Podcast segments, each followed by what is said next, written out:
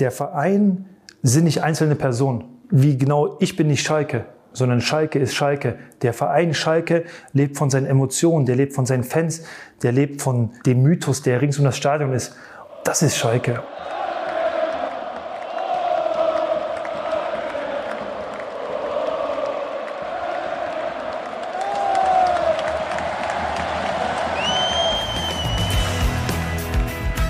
Könnte es kaum besser formulieren. Kein Wunder, dass es Ralf Fährmann ist, der es im Schalke 04 Podcast präsentiert von Umbro einfach sagt. Kaum ein Profi kennt den Verein besser mit seiner Euphorie, seinem Leid, seinem positiven Wahnsinn. Ralle hat hier viel erlebt. Tränen im Internat, Freudentränen bei Siegen.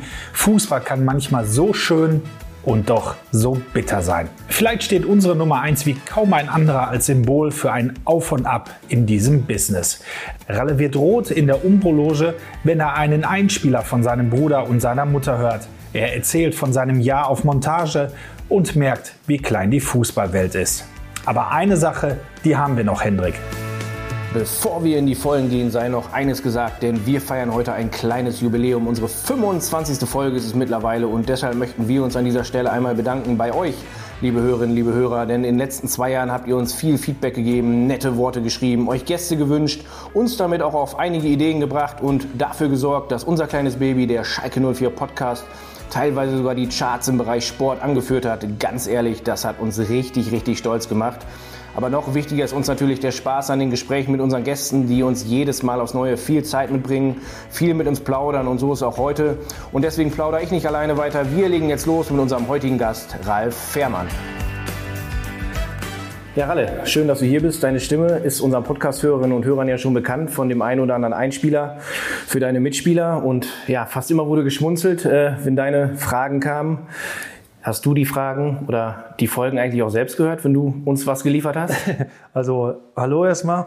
Ähm, ja klar, ähm, höre ich immer gerne mal rein, weil es immer sehr, sehr interessant ist, auch mal die, die, die Jungs so von der privaten Seite wieder zu hören. Und ja, freut mich, dass ihr geschmunzelt habt. Ich hoffe, ihr habt nicht über mich geschmunzelt, sondern bloß mit mir geschmunzelt.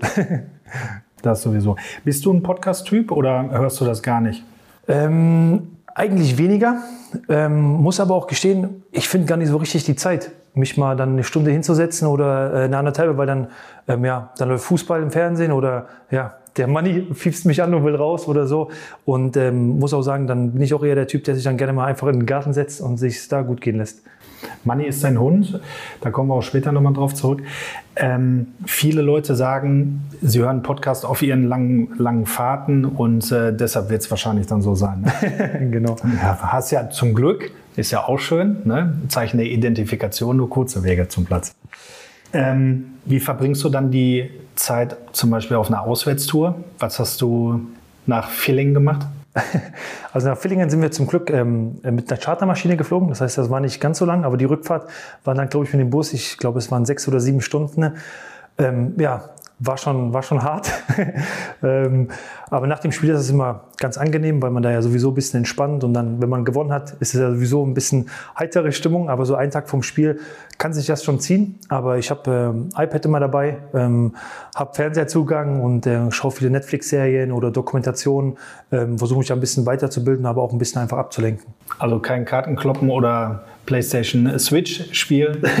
nee, nee, nee, gar nichts. Ich bin ganz äh, oldschool Kopfhörer auf äh, mit Noise Cancelling, äh, will von jemandem was hören und äh, schalte dann einfach ein bisschen ab in äh, Serien, mal ein bisschen Horror, mal ein bisschen Comedy oder irgendwelche Dokumentationen und ähm, ja, das so verbringe ich eigentlich die meiste Zeit. Ab und zu auch mal ein Buch, aber ähm, ja, mehr als jetzt äh, zwei, drei Bücher lese ich jetzt nicht pro Jahr.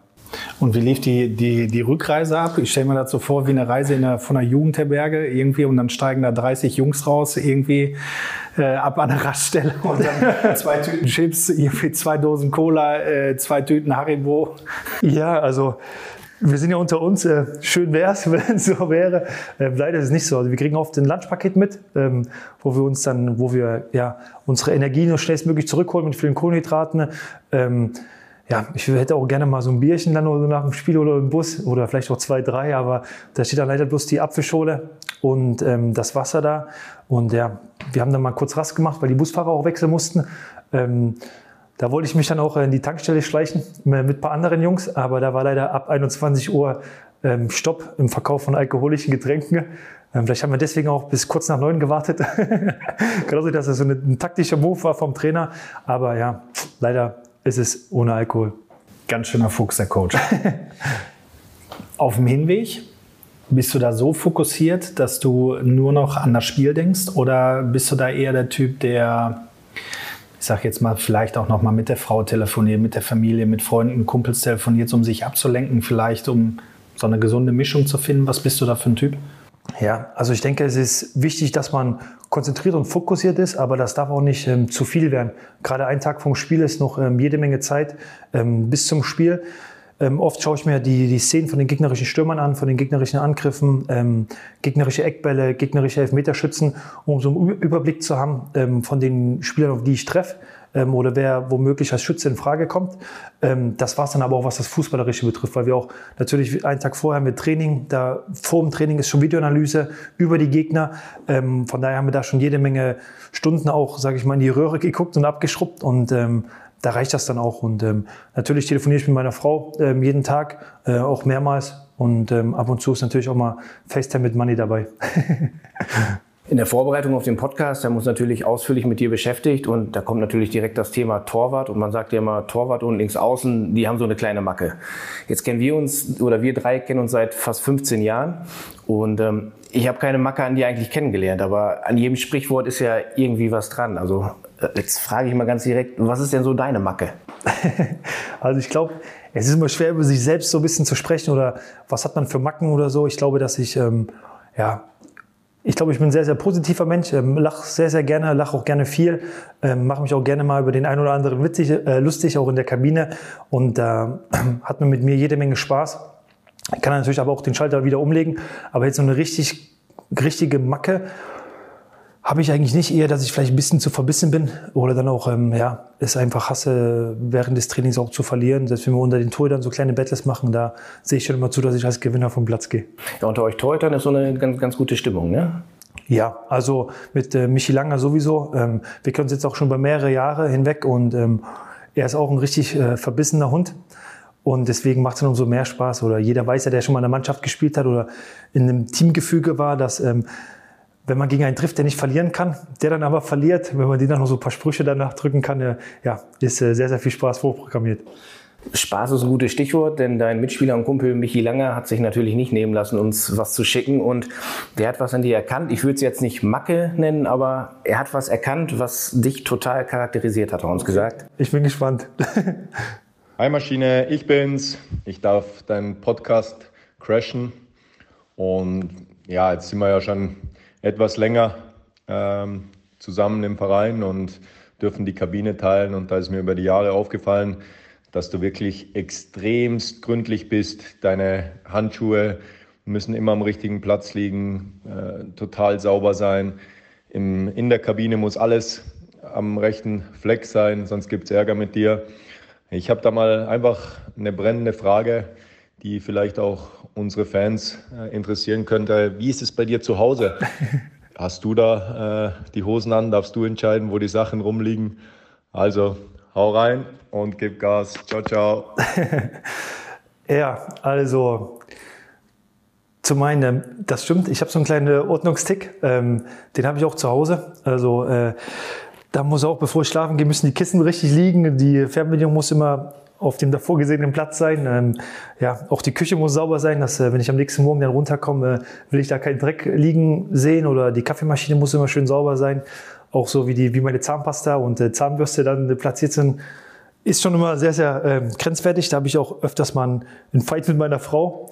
Ähm, den Fight, äh, ja, verlasse ich dann mal als Gewinner, aber trotzdem unterm Strich hat sie dann leider die Hosen zu Hause an. ich glaube, dass, äh, da geht es mir wie vielen Männern so. Ähm, Hunde, die bellen, beißen nicht. Und ähm, ja, ich habe zwar eine große Klappe zu Hause, aber ja, wenn es dann um die Entscheidung geht, da ist sie dann doch der ähm, Wortführer. Aber einen ordentlichen Mann wünscht sich doch eigentlich jede Frau, oder? Ja, klar, ähm, wenn sie auch ordentlich ist. Aber mein, also meine Frau ist ordentlich, alles gut. Ähm, wir verstehen uns auch. Ist jetzt nicht so, dass äh, die Nachbarn jetzt die Polizei rufen müssen, weil es da jeden Abend äh, zu lautstarken ähm, Konfrontationen kommt. Das gar nicht. Also ähm, ja, aber es ist schon, ja, bisschen extremer bei mir. Also die Fernbedienung habe ich auch, die muss auch immer im richtigen 90-Grad-Winkel liegen, aber eine Kaffeetasse, die könnte bei mir auch mal über Nacht auf der Anrichte stehen. Aber das ist ein anderes Thema, sonst rede ich mich hier um Kopf und Kragen. Du musst ja damit leben. Richtig. Bist du abergläubisch? Ähm, ja, bin ich schon. Also äh, ich glaube, das ist aber auch jeder Fußballer so ein Stück weit. Ähm, muss aber auch sagen, dass mein Aberglaube sich nur auf den Fußball bezieht. Ich sonst eigentlich gar nicht abergläubig bin. Ähm, ja, aber ich habe so meine Rituale ähm, vorm Spiel, ähm, vorm Aufwärmen oder nach dem Aufwärmen. Ähm, ist jetzt so der Klassiker, sage ich mal. Ich, ich glaube, vieles ist mir auch gar nicht bewusst, aber das mache ich immer gleich, dass ich, ähm, solange wir gewinnen, immer die gleichen Lieder höre auf dem Weg. Äh, dass ich den rechten Stutzen zuerst anziehe, den rechten Schienbeinschoner, so die Klassiker, aber ich glaube, da ist kein Fußballer frei von.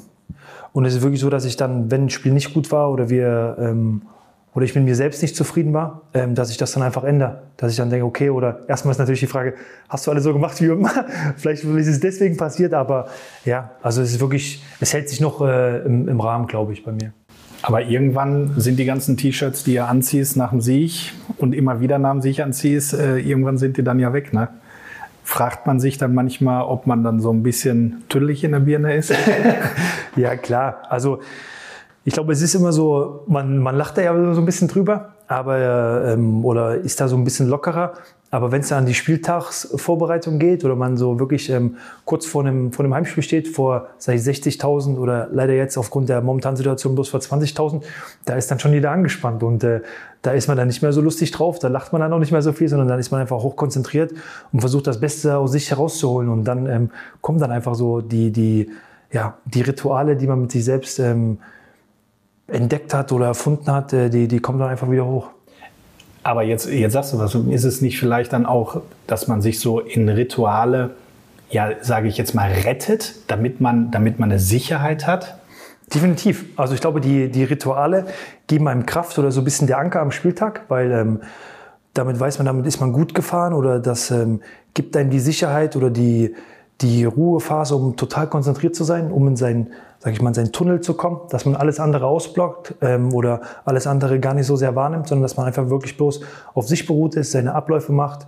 Ähm, ist ja ähnlich wie während des Spiels. Ähm, natürlich würdest du gerne in ganz, ganz viele Geschehnisse eingreifen wollen, aber du hast letztendlich bloß deinen kleinen Teil, den du dazu beitragen kannst. Aber den musst du so gut wie möglich machen. Und ähm, so ähnlich ist das dann auch mit den Ritualen. Das heißt, du bist in deiner eigenen Welt gefangen, wo du einfach performen musst, wo du abliefern musst. Und da hilft dir, sage ich mal, jeder Anker oder jeder gewohnte Ablauf, um einfach wieder, sage ich mal, auf äh, höchste Betriebstemperatur zu kommen.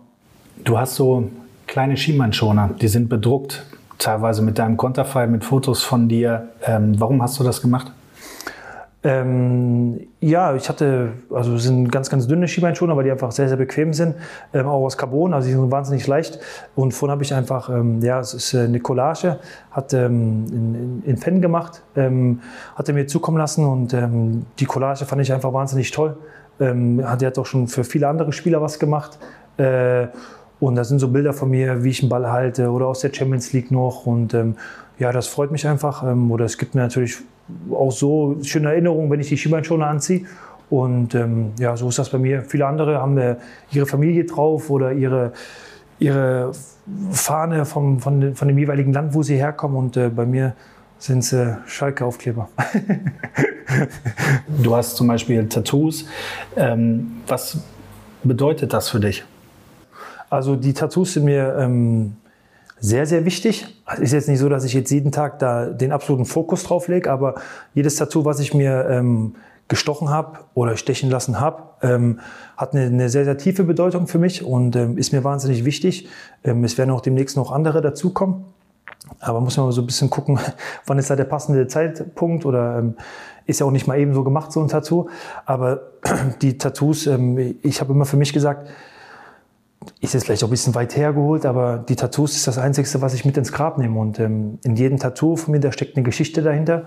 Und das ist quasi wie meine Geschichte von meinem Leben, die ich mit in mein Grab später mal nehmen werde. Und äh, hinzu kommt, dass ich auch Tattoos einfach, ähm, ja, die gehen unter die Haut, ähm, auch im übertragenen Sinne und ähm, ist für mich einfach schon, schon wichtig. Also ich habe jetzt nicht da einfach ähm, bloß was, weil ich das mal cool fand, drauf gemacht. Klar fand ich das auch cool. Ist ja jeder, der sich tätowieren lässt, findet das auch ein Stück weit cool oder findet das ästhetisch, findet das schön. Ähm, das ist bei mir auch ein Faktor, aber für mich ist einfach die Bedeutung äh, noch, noch einen Tacken wichtiger. Was hast du da zum Beispiel für Tattoos? Also ja, es, ähm, mein allererstes Tattoo war zum Beispiel ähm, ja, die Namen von meinen Eltern, ähm, von meiner Mama und von meinem Papa, der leider schon verstorben ist, von meinem Bruder. Ähm, drüber ist wie eine, eine, Taube gewesen, die für, für mich für Frieden steht, ähm, die aber auch ja, gläubig ist, dass ich viel an sie glaube, viel an sie denke. Und äh, oben drüber ist ein Spruch, ähm, den habe ich mir selbst so ein bisschen ausgedacht oder vielleicht habe ich ihn irgendwo mal aufgeschnappt, aber der war so bei mir drin. Ähm, bleib dran, auch wenn es anders kommt, als du denkst. Ähm, das war so ein bisschen bezogen auf meine, ja, doch schon zahlreiche oder vielen Verletzungen, auch schon zu dem Zeitpunkt. Ähm, dass man einfach ein Ziel hat, an dem man immer festhalten muss. Und äh, das Leben stellt dann halt oder gibt einem nicht immer, sage ich mal, den besten Weg oder den schnellstmöglichen Weg. Ähm, es ist nicht immer alles wie in den schönen Hollywood-Filmen oder Hollywood-Blockbustern, sondern da sind schon mal steinigere Wege, aber die geht es trotzdem ja, zu bewältigen. Und ähm, so zieht sich das dann quasi bei mir wie ein roter Faden durch. Ich habe noch ein ähm, anderes äh, Tattoo auf dem anderen Arm. Da steht zum Beispiel, lerne aus der Vergangenheit, träume von der Zukunft, aber lebe im Hier und Jetzt ähm, so ein bisschen, ja, sei es ein Lebensmotto oder ein, ein, ein Credo für mich.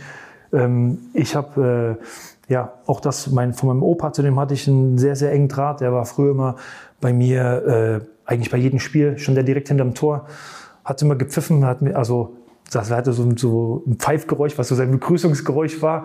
Und dann stand der mal schon da hinten, war mir natürlich mal mega peinlich gewesen, aber ja, ähm, so war es halt. Er war, hat mir das Autofahren beigebracht, hat mir das äh, Schwimmen beigebracht. Zudem habe ich wirklich eine sehr, sehr ja, enge und innige Beziehung gehabt. Und ähm, ja, da steht einfach unvergessen, das steht auch bei ihm auf dem Grab. Und dann äh, Rest in Peace Opa, ähm, so Kleinigkeiten, mein Geburtsdatum. Ja, dann ähm, steht natürlich auch, äh, habe ich noch eine Uhr tätowiert, wo es ähm, ja, 19.04 Uhr ist. Ähm, ich glaube, da brauche ich nichts weiter zu erklären, ähm, wie viel das ist. Dies steht auch in Verbindung mit der Nummer 1 über den Ellenbogen. Ähm, ja, wo daneben auch noch eine Rose ist, was für mich auch nochmal so ein Glauben ist. Und einfach, ähm, ja, so setzt sich dann mein Arm zusammen, mehr oder weniger. Glaubst du an so etwas wie Schicksal? Boah, also schwer zu sagen. Ist auch eine sehr tiefgründige Frage, die du mir jetzt da so stellst. Ähm, ich glaube an Schicksal jetzt in dem Sinne nicht, aber ich glaube, dass ähm, für jeden trotzdem ein Stück weit was vorbestimmt ist. Ähm, und ähm, glaube, dass man kann sich oft die Sachen auch ähm, schönreden oder schön sagen, aber ich glaube, dass trotzdem jeder irgendwo so seine Berufung hat. Ähm, die einen haben das Glück, die finden sie eher, die anderen haben das Pech, die sind vielleicht ein ganzes Leben lang auf der Suche. Ähm, aber ich glaube, dass trotzdem jeder Mensch echt so eine, so eine Berufung einfach für sich hat. Du hast es gerade schon angesprochen. Ne? Ähm, viele Verletzungen haben deinen Weg geprägt. Wenn man sich deinen Verlauf des Lebens mal so ein bisschen näher betrachtet, hast du schon viele Auf und Abs erleben müssen. Ähm, kannst du sagen, was so einer deiner größten oder die größten Rückschläge deines Lebens gewesen sind? Also ich bin wahnsinnig stolz auf meine Karriere, aber nicht unbedingt äh, auf das, was ich erreicht habe, sondern eher auf das, was ich durchgestanden habe. Ähm, und es waren wirklich sehr, sehr viele einfach ähm, schwere Verletzungen, die ich hatte. Ähm, es waren sehr, sehr viele Rückschläge, die ich auch ähm, ja, von, von den Trainern hatte. Oder ich habe ja gesagt, viele Steine, die sich mir in den Weg gestellt haben. Es war immer so bei mir so, wenn ich was erreicht hatte, dann habe ich mich immer verletzt. Also das ging so los. Ich habe damals ähm, den Sprung hoch zu den Profis geschafft, wurde als äh, Nummer zwei hochgezogen, als Manuel Neuer die Nummer eins geworden ist und Frank Rost ähm, nach äh, Hamburg gewechselt ist. Da hatte ich mir dann, ich glaube, zwei Monate später ähm, den Sehnenabriss geholt am Sitzbein, wo ich glaube acht oder neun Monate draußen war. Ähm, dann war es so, dass ich äh, mich zurückgekämpft habe, dann meine ersten Bundesligaspiele gemacht habe. Ähm, dann bin ich nach Frankfurt gewechselt, um als Nummer eins in die Saison zu starten. Da habe ich mir dann eine Woche vor Bundesliga-Start die Hand gebrochen, was mich natürlich auch wieder zurückgeworfen hatte. Nikolov hat gespielt. Ne? Genau, dann hat Oka Nikolov gespielt, hat das auch super gemacht. Ähm, dann ging es so los, Wintervorbereitung. Man freut sich ja, okay, man kann noch mal neu angreifen. Dann hatte ich eine Lungenentzündung auf einmal bekommen, ähm, die mich auch noch mal so richtig zurückgeworfen hatte. Dann ähnlich, ähm, ich glaube, jetzt können sich die Leute ein bisschen mehr wieder trennen, als ich dann zurück nach Schalke kam, weil das andere ist ja schon ewig her gefühlt. Du bist ähm, auch ein alter Sack. ja, genau, genau. Ähm, war es ja auch so. Ich, dann hat sich wieder, ich habe mich wieder zurückgekämpft, hatte in Frankfurt gespielt, habe dann das Angebot von Schalke gekommen, bin zu meinem Herzensverein zurückgekehrt war dann die Nummer eins, ähm, war auch nicht immer, dass ich jetzt durch die Vorbereitung gegangen bin und äh, von jedem immer unterstützt wurde oder es hieß immer lange, holt man noch einen, holt man keinen. Ähm, ist Ralf Fährmann dem gewachsen, die in die Fußstapfen von Manuel Neuer zu treten. Ähm, ich habe es dann geschafft. Mit dem Supercup, glaube ich, habe ich dann viele äh, Kritiker erstmal verstummen lassen, aber dann habe ich mir den Kreuzbandriss geholt, ich glaube am 13. oder 12. Spieltag. Ja, und ähm, das hat mich dann auch nochmal sieben Monate zurückgeworfen, musste dann auch an dem Knie zweimal operiert werden. Ähm, das hat gar keiner so richtig mitbekommen, weil die äh, Heilungsphase dann doch nicht so gut lief, wie man sich das eigentlich vorgestellt hatte. Ja, und so ging das dann immer weiter, weiter. Dann kam nochmal ein Kreuzbandriss dazu, dann kam ähm, ja, mal Bänderrisse dazu, wo ich trotzdem weiter gespielt habe. Es kam, wissen auch viele nicht, äh, will jetzt auch keinen ähm, Preis dafür bekommen, wie tapfer ich bin oder wie sehr ich mich durchgebissen habe. Aber auch zum Beispiel letzte Saison hatte ich äh, einen Innenbandriss. Ähm, habe mich dabei für jedes Spiel spritzen lassen und einfach habe auf die Zähne gebissen. Aber ähm, das ist schon, das war schon jede Menge Holz oder ähm, jede Menge Tränen, die da auch geflossen sind und Rückschläge, die da waren. Aber ja, der, der Raller, der ist trotzdem mal wieder aufgestanden und steht jetzt wieder auf der Matte. Wie schaffst du das? Ja, also es ist, ist äh, schwer da was, was zu finden. Ich sage, es waren sehr, sehr viele echt harte Momente. Ähm, ich könnte jetzt einfach sagen, ich habe es mir tätowiert. Äh, bleib dran, auch wenn es anders kommt, als du denkst. Aber das war ein bisschen zu einfach. Ich glaube, das Wichtigste, was mir da geholfen hat, war der Rückhalt von am Anfang von meiner Familie. Und jetzt ähm, in, in, den letzten Jahren einfach von meiner Frau, die ich dann kennengelernt habe, mit der ich einfach ein sehr, sehr inniges Team abbilde. Und ähm, sie hat mir da echt ähm, wahnsinnig geholfen, weil mich sieht man immer nur strahlen oder lächeln oder ich habe Spaß, wenn ich auf dem Fußballplatz bin. Aber ich bin trotzdem so verbissen, dass mich das echt ähm, richtig runterzieht, wenn ich nicht ähm, ja, auf dem Platz stehen darf oder wenn ich sehe, wie, wie meine Teamkollegen jeden Tag trainieren können, aber du, sage ich mal, auf Krücken nebenher humpelst und äh, gefühlt äh, keine Nacht richtig schlafen kannst, weil du Schmerzen hast. Ja, das ist, glaube ich, wirklich das Schlimmste. Wenn man oben im Medikos äh, ins Parkstadion guckt, oben schuftet individuell und unten sind die Jungs und trainieren als Team. Ne?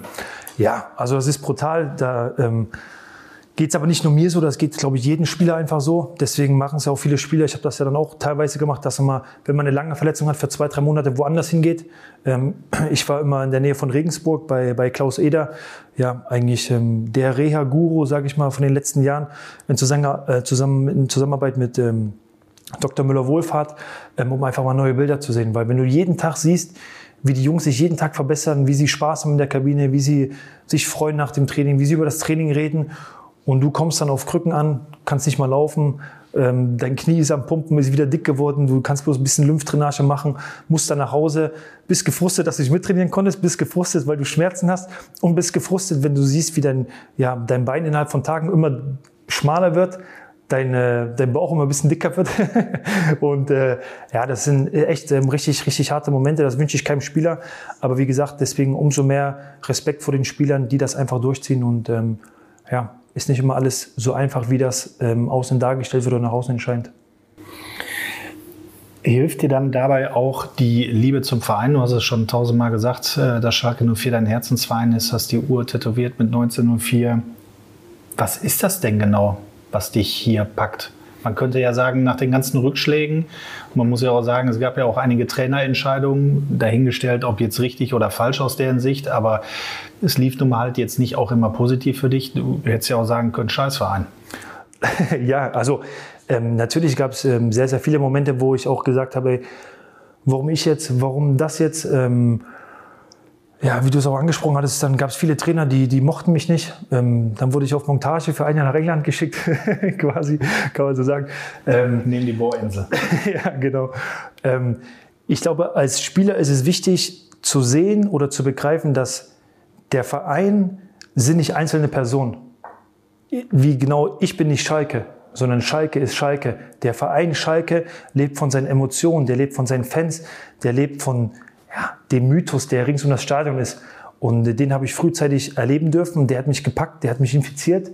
Ähm, aber ich weiß, dass jetzt nicht Person X, Person Y den Verein ausmachen. Und ähm, man darf da nicht, wenn man von dem Trainer persönlich enttäuscht wurde, ähm, ob es jetzt berechtigt war oder nicht, sei nochmal dahingestellt, dann darf man das nicht auf den Verein projizieren, sondern der Verein ist an, also ja, wie schon gesagt, der Verein sind nicht einzelne Posit äh, Personen oder Gruppen oder Etagen, sondern der Verein ist das, was ähm, vor zehn Jahren hier ablief, äh, am Wochenende, was in zehn Jahren noch ablaufen wird.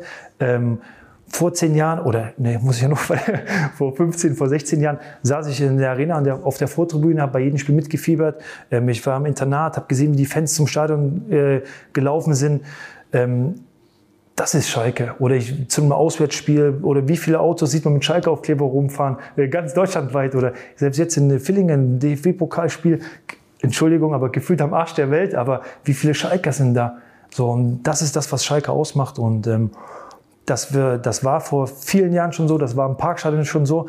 Und ähm, ich hoffe, es wird noch ganz, ganz lange in der Arena sein, aber das wird auch in 30, in 40 und in 50 Jahren noch so sein. Und ähm, das werde ich, wenn ich mal Kinder habe, äh, meinen Kindern mitgeben. Das ähm, habe ich jetzt hier kennengelernt. Ähm, mein Bruder der ist ähm, Papa geworden, der hat es äh, seinem Sohn jetzt schon mitgegeben, der auch wenn er noch gerade die Augen aufgemacht hat, aber Hugo Ferry.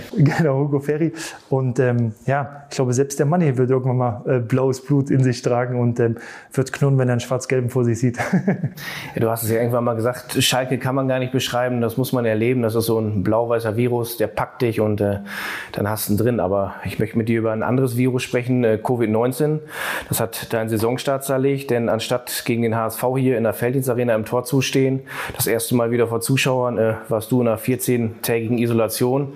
Ausgerechnet, ja, paar Tage nachdem äh, Dimitrios Gramotzes dich zu seiner klaren Nummer 1 zwischen den Pfosten erklärt hat. Aber also das sind doch Momente, in denen man denkt, verdammte Hacke, was habe ich nur verbrochen, dass mich schon wieder so ein Nackenschlag ereilt, oder? ja, definitiv. Also ähm, habe ich auch gedacht. Ähm, zum anderen habe ich mir dann aber gesagt, ja, passt ja wieder. Ganz gut in deine Geschichte rein. Aber Natürlich zunächst rein sportlich gesehen war es einfach ähm, eine richtige blöde Situation, ähm, weil ich mich einfach wahnsinnig auf dieses Spiel gefreut habe. Aber zum anderen muss man dann ja auch so reflektiert sein, dass man sagt, okay, diese Covid-Sache, die jetzt einfach momentan weltweit ist äh, und in Deutschland sowieso, ähm, ist einfach ein, ein, Thema, was man nicht so einfach totschweigen sollte. Ähm, mich hat es dann erwischt, wie viele anderen auch. Und ähm, ich bin einfach glücklich, dass ich einen, einen, sehr, sehr milden Verlauf hatte. Also ich konnte nach ähm, vier, fünf Tagen war ich komplett symptomfrei eigentlich und konnte dann auch zu Hause trainieren. Hab dann, ähm, ja, mein Keller immer gut voll geschwitzt, sodass ich dann auch schnellstmöglich wieder, im, im, als ich im Mannschaftstraining war, wieder bei 100 Prozent war. Und, ähm, aber nichtsdestotrotz sieht man, glaube ich, dass ähm, ja, man ähm, davor auch nicht immer bewahrt ist, dass, äh, dass es einfach jeden treffen kann, die Covid-Infektion. Ja, man darf sich nicht zu sicher fühlen. Du warst geimpft und hast es trotzdem bekommen. Ne? Also, glaube ich, sollte jeder darauf achten, wirklich Abstände, Hygiene, Hände waschen ähm, und nicht meinen, man hat die Impfung drin und jetzt kann mir nichts mehr passieren. Ne? Definitiv. Also, ich war einmal geimpft gewesen. Das äh, war allerdings auch acht Tage vorher. Äh, war die erste Impfung äh, von BioNTech. Ähm, ich glaube, sie hatte auch erst eine Wirkung nach also so und so viel Prozent nach ähm, zwei Wochen. Ähm, aber nichtsdestotrotz, ähm, ja, mich hat es dann einfach getroffen, es ist jetzt so, wie es ist. Und ähm, man muss dann mit der Situation trotzdem das Bestmögliche daraus machen oder so einfach umgehen, wie sie ist, weil man kann sie nicht ändern. Ich war ehrlich gesagt überrascht davon, dass du so schnell wieder, wieder fit warst. Michi Lange hatte sich im Training verletzt, eine Gehirnerschütterung zugezogen, hat ja die ersten beiden Spiele gemacht und du warst im Pokal dann im Tor und ja, man hatte das Gefühl, der Junge war nie weg. Ja, also natürlich war ich ähm, vielleicht noch mal ein bisschen mehr angespannt vor dem Spiel, wie jetzt ähm, vor einem normalen äh, Freundschaftsspiel, weil es einfach wieder losging. Was für mich ist, ist, jede Saison birgt was Neues, birgt neue Aufgaben mit sich und jeder Start in der Saison ist einfach wichtig. Und ähm, wir hatten, oder ich habe viele gute Starts in, in, ja, in gewisse Saison mitgemacht, aber auch viele, die nicht so gut waren. Und deswegen freut man sich über jeden Sieg und ähm, ja, ich habe ähm, versucht, meinen Teil dazu beizutragen, wie ich das jetzt auch versuche in den nächsten Spielen, ganz klar. In Filling hast du einen ziemlich geilen Satz gesagt nach den 90 Minuten. Endlich sieht mal wieder die Fans, man riecht wieder die Bratwurst und das Bier. War das, war das wirklich so geil? Ja, also natürlich war das so ein bisschen eine Anlehnung an äh, ja, einen Torwartkollegen, den ich sehr, sehr schätze, Lukas äh, Radetzky, ähm, der für mich ähm, wahnsinnig guter Torwart ist, aber auch einfach ein, ein, geiler Typ, muss man so sagen. Selbst wenn er bei einer anderen Mannschaft spielt, aber die muss man einfach mögen. Ähm, was ich einfach so geil fand, ist einfach bei dem Torjubel die Bierbecher fliegen zu sehen, ähm, ja, die, die Euphorie von den Menschen zu spüren. Und ähm, natürlich, als Torwart kommst du sehr, sehr nah an die Fans und ähm, der riechst so von dem einen oder anderen den Alkoholpegel oder riechst dann einfach, okay, da gab es schönes, frisch gezapftes Bier gerade. Und ähm, ja, ich glaube, davon lebt der Fußball einfach von den Emotionen. Und wie ist das im leeren Stadion?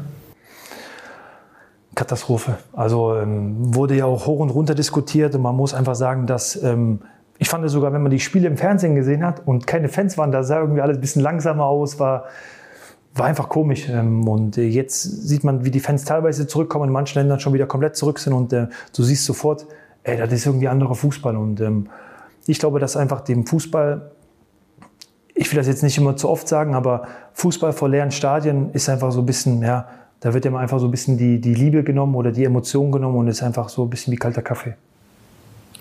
Du hast nach dem Ausspiel hast du gesagt, Wahnsinn, ey, Gänsehaut pur. War, war es wirklich so krass wie, nimm uns mal mit, Kabine, hast du da schon die Stimmung ein bisschen äh, aufnehmen können im, im Kabinengang und dann im Spielertunnel, als du rausgegangen bist? Wie, wie hast du die Atmosphäre aufgesaugt? Ja, also für mich war das ja auch so eine Situation, ähm, wie ich das vorhin schon gesagt habe, ich war ja mal ein Jahr kurz, wurde ich auf Montage geschickt, dann kam ich wieder, dann war ähm, Corona, das heißt gar keine Fans und man sehnt sich einfach ein Heimspiel vor eigenen Fans. Ähm, auch die Jungs, die jetzt in der Kabine sind, die sagen, boah, ey, Wahnsinn. Also auch gestandene Spieler, die schon bei anderen großen Vereinen gespielt haben, wie ähm, Hamburg oder Köln. Also ich glaube, weiß ja jetzt jeder, dass ich auch über Simon rede. ähm, der sagt, ey. Keine Namen. keine Namen. Ähm, das sind auch große Vereine, die haben auch eine Geschichte, die haben auch schöne Stadien und so, aber Schalke ist einfach noch eine andere Hausnummer. Und dann sage ich, ja klar, es ist einfach, es ist was Besonderes und ähm, für uns Spieler ist ja das Schöne, wir kommen mit dem Bus an, wir steigen oben am, an dem Glaskasten, sage ich mal, bei der Arena ähm, zum, zum Haupteingang, zum Laola-Bereich, hält der Bus. Da warten schon hunderte von Fans, äh, die uns aussteigen sehen. Ähm, dann wird er quasi für uns Spalier ge also gemacht, damit wir dann runter zur Rolltreppe, dann fährst du in, in die Kabine rein. Ich glaube, die über den Spielertunnel weiß auch jeder, wie, wie geil der ist. Die Kabine bei uns ist auch ähm, richtig cool mit dunklem Licht. Dann siehst du, dann hängt dein Trikot da und dann gehst du einfach raus zum Barmachen und ähm, ja, stehst dann wieder vor einer fast vollen Nordkurve, vor einem fast vollen Stadion und ähm, hörst, wie die Leute deinen Namen rufen, hörst, wie sie dir ähm, zu applaudieren, ähm, siehst, wie sie sich freuen, dich wiederzusehen. Ähm, und äh, ja, das ist einfach ähm, ein wahnsinnig tolles Gefühl, wahnsinnig schönes Gefühl und das ist dann auch nicht in Worte zu fassen oder das kann man nicht beschreiben, sondern ähm, das äh, packt dann einfach und das ist, ähm, ich glaube, das nimmt man auch einfach dann, wenn man mal aufhört mit Fußball, einfach mit in seine Karriere. Das wird einem sein ganzes Leben lang pushen und ähm, das wird man dann ja, vielleicht auch mit ins Grab nehmen, einfach die Erinnerung. Ralevi, wir möchten mit dir eine kleine Runde Entweder-Oder spielen. Es gibt keine falschen Antworten. Du sagst einfach eine Antwort und die steht. Und du hast es gerade schon zweimal gesagt, ich war auf Montage und das ist auch tatsächlich unsere erste Frage. Norwich oder Norderney? Norderney. Unkrautzupfen oder Rasenmähen? Unkrautzupfen. Super Bowl oder NBA Finals? Super Bowl. Zopf oder gestylte Haare? Boah, das eine geht ja eigentlich mit dem anderen einher. Ne? Nein, aber dann, äh, jetzt muss ich sagen, gestylte Haare. Wenn du mich vor einem Jahr gefragt hättest, hätte ich dir eine andere Antwort gegeben. Morgenmuffel oder Frühaufsteher? Ähm, Langschläfer, aber kein Morgenmuffel. Spaghetti-Eis oder Spaghetti Bolognese? Spaghetti-Eis. Currywurst oder Tomatensalat? Currywurst. Auswärtsspiel oder Heimspiel? Heimspiel. Also ist ja beides gleich eigentlich. Als Schalke hat man immer ein Heimspiel. Ne? Und die letzte, 0 zu 0 oder 5 zu 4? Und ich glaube, die ist knifflig für den Torwart, ne? Wir sind ja unter uns. So ein 0 zu 0 kann schon manchmal geiler sein, wie echt, ähm, ja, wenn du, wenn du viermal hinter dich gegriffen hast und echt so bei allen auch so ein bisschen bescheiden aussahst, ähm, dann nimmst du als Torhüter lieber 0 zu 0. Aber auf die Saison betrachtet, klar nimmst du dann lieber einen Sieg mit. Perfekt. Du trägst nicht nur die Eins auf dem Rücken, du bist jetzt auch die Nummer Eins wieder im Tor. Wie wichtig ist dir Vertrauen? Ja, das ist, ähm, ich glaube, mit der elementarste Baustein für Erfolg, dass du äh, Vertrauen spürst, dass du Vertrauen bekommst, weil gerade auf der Torwartposition einfach Vertrauen das Wichtigste ist. Ähm, der Torhüter an sich ist ja ein sehr, sehr spezieller Typ, der auch von vielen gar nicht so richtig verstanden wird, weil wir einfach eine Sonderrolle im Fußball haben. Wir trainieren anders, wir haben eh auch zu kämpfen, dass die Leute uns nicht so richtig beurteilen können. Ähm, hat jetzt nichts damit zu tun, dass wir eine besondere Spezies sind, sondern einfach, dass oft nur die Torhüter, die selbst mal Torhüter waren, auch einen Torhüter beurteilen können. Ähm, weil wir einfach andere Abläufe haben, wie wenn ich jetzt sage mit, ja, da musste ich abkippen, da war die Raumverteidigung nicht so richtig oder da kann ich den Winkel besser halbieren, so sagst du, ja, hast du gehalten oder nicht? so ganz primitiv gesagt. Und gerade als Torwart ist es nun mal so, dass wenn du einen Fehler machst, ist es oft ein Tor. Aber es gibt keinen Menschen auf der Welt, der keine Fehler macht. Und deswegen kannst du aber auch nur, wenn du Vertrauen spürst, wenn du Selbstvertrauen hast, ähm, komplett frei aufspielen. Und ähm, das ist für den Torwart einfach wichtig, dass du frei bist, dass du locker bist und dass du auch weißt, ähm, du kannst dir mal ja, eine Unkonzentriertheit leisten, als wie wenn du natürlich immer wie ja, an der Tafel in der Schule stehst und ähm, dir jedes Wort äh, dreimal rumgedreht wird oder du, ja, wenn ich den jetzt aber nicht richtig im Fuß spiele, dann ist sofort wieder Kritik da oder der Ball geht ins Aus, dann ist wieder Kritik da oder da hätte ich rauskommen können. Wenn du ängstlich als Torwart bist, keine Chance. Also, weil die Situation oder die Entscheidungen, die du als Torwart treffen musst, das passiert in Millisekunden. Oft sind es auch Automatismen. Aber wenn du innerlich blockiert bist oder kein Vertrauen spürst, kannst du einfach nicht 100% performen. Gefühlt war vor ein paar Jahren bei dir das Vertrauen weg. Ähm, Alex Nöbel hat dich beerbt. Wie sehr hat dich das äh, damals geschmerzt? Also die äh, Situation, wie es dazu gekommen ist, ähm, tat mir wahnsinnig weh. Da habe ich auch echt äh, lange damit äh, zu kämpfen gehabt. Ähm, das hat aber gar nichts mit dem Alex zu tun. Also ähm, ich habe Alex, glaube ich, dass, wenn man ihn fragt, kann er auch bestätigen, ab Tag 1 total unterstützt war immer für ihn da, habe ihn versucht besser zu machen. Ich glaube, das habe ich mit meinem Teil auch ganz gut geschafft. Ähm, es gab ja auch Situationen, dass ähm, als ich damals meinen neuen Vertrag verlängert habe, ich gesagt habe, ey, ich würde an eurer Stelle mit diesem Jungen verlängern, ähm, ihn vielleicht aussehen lassen für zwei, drei Jahre, wenn er wiederkommt. Wenn er dann die Nummer eins ist, dann will ich auch bloß noch, ja, will ich keine vollen Prozent von, meinem von meinem Gehalt haben, sondern ich habe dann einfach auch Spaß, den Jungen weiter zu fördern und ähm, wie gesagt, das war mein Vorschlag, der wurde damals nicht so angenommen. Ähm, und dann kam es einfach zu einer, ja, dann, dann äh, wurde ich aus dem Tor genommen. Ähm, Alex hat das gut gemacht. Ähm, er hat ähm, ja, gute Spiele gemacht und ähm, wurde dann quasi zur Nummer eins gemacht. Ähm, gab ja dann natürlich auch die Situation, dass man mit ihm verlängern wollte. Ähm, dann ist es natürlich auch schwer, wenn du dann sagst, okay, du willst mit dem Tor verlängern, wo der Vertrag ausläuft, aber gehst mit ihm in einen Zweikampf, wo er sich erstmal beweisen muss äh, in der Saisonvorbereitung. Aber so ist der Fußball. Ich äh, freue mich für ihn, dass er so eine Karriere hingelegt hat und wünsche ihm einfach noch ganz, ganz viele tolle Spiele. Aber wie gesagt, für mich war das zu dem Zeitpunkt, wie es passiert ist, einfach wirklich ähm, sehr, sehr hart und sehr, sehr schwer.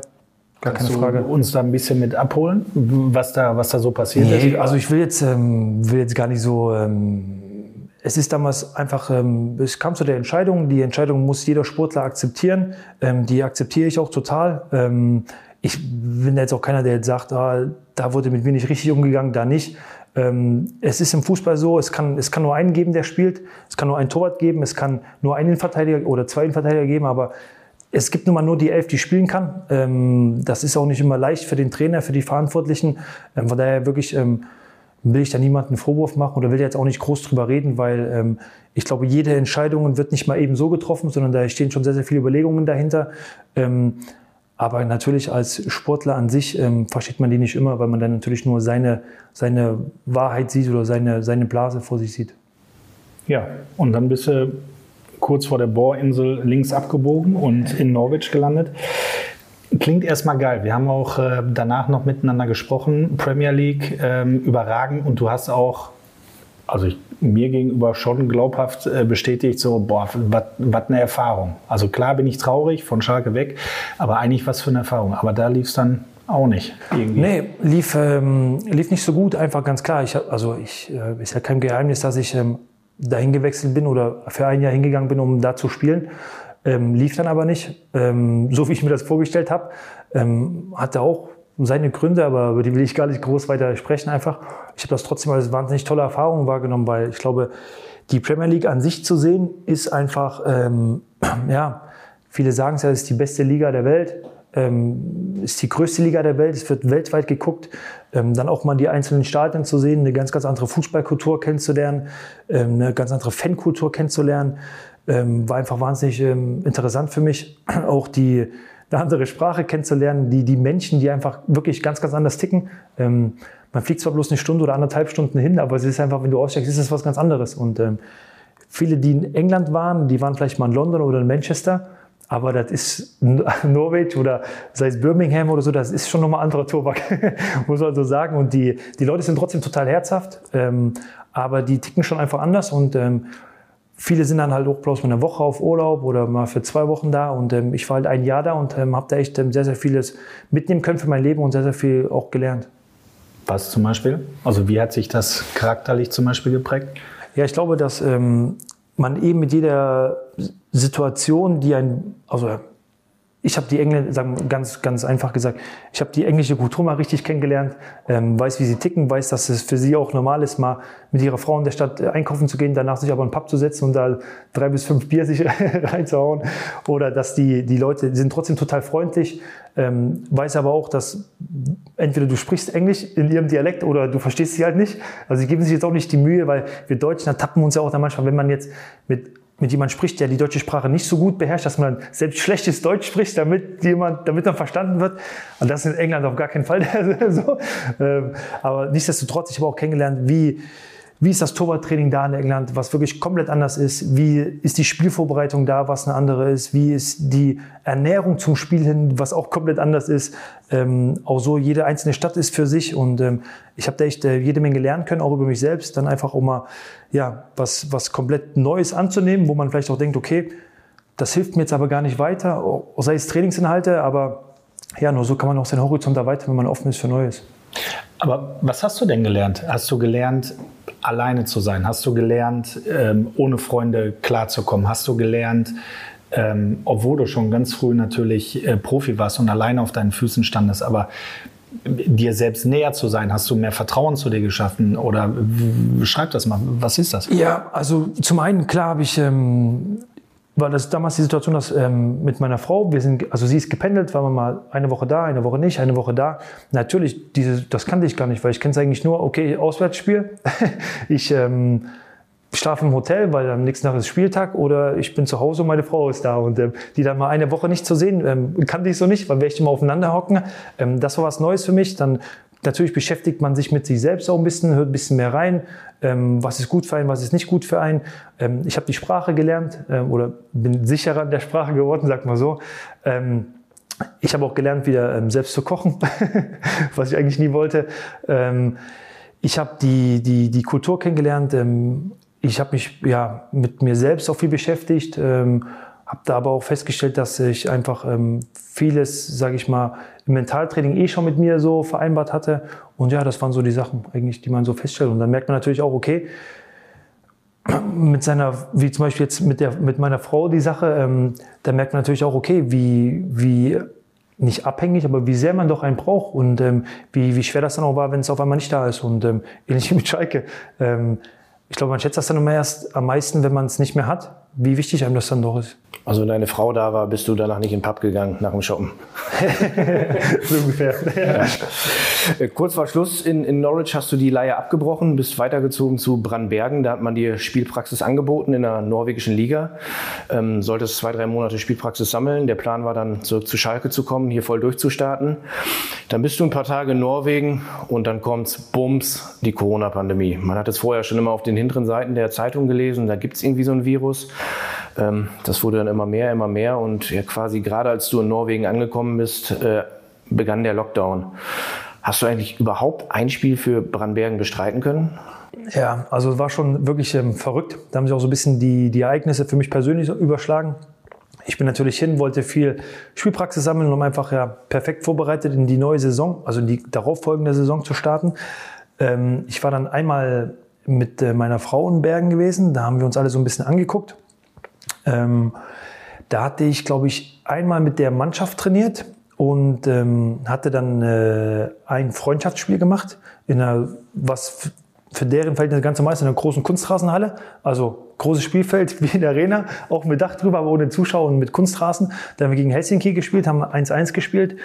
Ähm, danach wollte ich oder bin ich nochmal nach Hause geflogen, weil ich so meine Sachen packen wollte, um dann mit dem Auto hinzufahren, also bis nach, ich glaube, Flensburg und dann wäre das mit der Fähre gegangen über 24 Stunden, damit ich, weil ich so ein paar Sachen brauche ich einfach, ähm, um mich wohlzufühlen von mir zu Hause und ähm, ja, dann. Welche Stofftiere? nee, in der Tat, äh, einfach die Kaffeemaschine, die brauche ich und äh, die ist auch ein bisschen zu groß, um den Flieger mitzunehmen. Ähm, und einfach so ein paar Klamotten da zu haben. Und ähm, ja, im Auto passt bekanntlich auch mehr rein, wie jetzt bloß in äh, so zwei Trolleys. Ne? Und es war, glaube ich, geplant, also ich will jetzt auch nichts Falsches, Falsches sagen, aber dass ich fünf oder sechs Tage da bleiben darf. Äh, meine Frau hat zu der Zeit auch dann eine, eine Yoga-Fortbildung gemacht und dann habe ich auf einmal einen Anruf bekommen von dem ähm, Sportdirektor, dass Corona sich immer mehr zuspitzt und dass sie keine, ähm, also nur noch Einheimische reinlassen und für zwei Tage jetzt noch welche, die quasi nur wegen arbeiten und ich jetzt ganz schnell kommen muss. Und da habe ich gesagt, pff, okay, ich versuch's. Ähm, da habe ich schon mal, und der hat gesagt, wir haben für dich für heute Abend noch äh, einen Flug reserviert. Und sage, ja, okay, alles klar, ich packe meine Tasche. Da habe ich versucht, meine Frau anzurufen. Die hat aber gerade eine, eine Fortbildung für einen Yogaschein gemacht. Die habe ich gar nicht erreicht. Da habe ich ihr bloß eine Nachricht geschrieben, ja, wenn du heute Abend nach Hause kommst, ich bin weg. und äh, bin dann in der Tat zum Flughafen gefahren, habe sie dann äh, nicht mehr gesehen. Und ähm, für sie war es dann auch in der Folgezeit nicht möglich, nach Norwegen einzureisen, weil nur Einheimische einreisen durften. Ähm, ich glaube, Norwegen ist ein Land, was ähm, sehr, sehr strikt auch ist. Und ähm, ja, so war dann der Ralle, ich glaube, es waren dann am Strich ähm, acht Wochen alleine in Bergen. Ähm, und da war es auch so, dass man da ähm, anfangs nur in kleinen Gruppen trainiert hat, dann gar nicht mehr trainiert hat. Dann habe ich mich, ja, nicht heimlich, aber mit dem, mit dem Ersatztor wieder getroffen. Ähm, wir haben dann so ein bisschen trainiert, weil da gibt es auch ganz, ganz viele Kunstrasenplätze, wie jetzt Spielplätze in Deutschland, gibt es da Kunstrasenplätze, weil Norwegen macht da wirklich sehr, sehr viel, auch äh, für die Bevölkerung. Und da haben wir uns einfach versucht fit zu halten, haben dann da ähm, jeden zweiten Tag trainiert, an dem anderen Tag bin ich laufen gegangen oder habe ähm, ja, Homeworkout gemacht, was ja sowieso in der Corona- ähm, oder in der Pandemiezeit einfach ein bisschen hochgegangen ist und dann viele Influencer ja dann auch ähm, ihre Workouts da gemacht haben. Und da habe ich mich einfach mit eingeklinkt und ähm, ja, habe mich so einfach fit gehalten. Und ähm, natürlich weiß man jetzt oder fragt man sich jetzt ja, warum bist du dann acht Wochen da geblieben? Aber zu der Zeit war ja immer bloß, man hat ja von Woche zu Woche gesehen. Und man hat ja gedacht, okay, nächste Woche ist es wieder, geht's weiter oder wie ist das jetzt? Keiner wusste so richtig mit der Situation umzugehen. Und so waren es dann, glaube ich, für mich am Ende ähm, acht Wochen. Ähm, ja, allein in Bergen und äh, alle Restaurants, alle Geschäfte hatten zu. Und ähm, ja, war jetzt äh, nicht so schön, wie, glaube ich, die Stadt es eigentlich ähm, vorherschreibt, weil es eine wahnsinnig schöne Stadt ist. Aber hat dich deine Frau nicht für bescheuert erklärt? Also jetzt, jetzt mal ehrlich, die ist nicht erreichbar und dann schreibst du ihr, ja, ich bin jetzt im Flieger weg und dann bist du acht Wochen weg. Ja, na klar. Also sie hatten ja natürlich auch, äh, wir haben dann noch telefoniert, dann habe ich ihr das so ein bisschen geschildert und ähm, ja, ich glaube, für, die, für, die, für den Mann ist das immer ein bisschen einfacher wie für die Frau dann. Ähm, aber ja, weil du gerade sagst, bist du bescheuert, ähm, war auch eine witzige Geschichte, als ich dann in, in Bergen war, ähm, bin ich zum Supermarkt, weil also der Verein hat mir quasi ein Auto zur Verfügung gestellt und auch eine Wohnung. Ähm, ja, dann, man zieht natürlich in die Wohnung ein, hat einen leeren Kühlschrank und es war sonntags. Ja, okay, wenn schon die Restaurants jetzt zu haben, holst du dir wenigstens so, ja, ein bisschen was zu essen, ein bisschen was zu trinken. Und dann ähm, stand ich an der Kasse, der Supermarkt war brechend voll, die Schlange war riesig hinter mir. Und ich hatte mir ein Sixpack Bier geholt, typisch deutsch, ähm, so Hansapilz, was wirklich sehr, sehr lecker auch ist, ähm, ohne was zu essen. Und auf einmal hat die Kassiererin zu mir gesagt, ja, ähm, das Bier dürfen Sie nicht kaufen. Und dann habe ich gesagt, ja, wollen Sie meinen Ausweis sehen? Ich bin, ich bin über 30 oder ich bin über 20, über 18. Nee, nee, nee, in, äh, weil es ist in der Tat ähm, am Wochenende oder sonntags verboten, in Norwegen alkoholische Getränke zu kaufen. Und so musste dann die ganze Schlange warten und ich musste das Sixpack-Bier wieder zurückbringen und bin dann ja quasi bloß mit ein bisschen Wasser und was zu trinken nach Hause. Ich glaube, alle Kreis- und Bezirksliga-Fußballer in Deutschland, die würden durchdrehen, wenn es sonntags keine, keine Kiste Bier gibt. Ja, ich sage ja, das war nicht so einfach.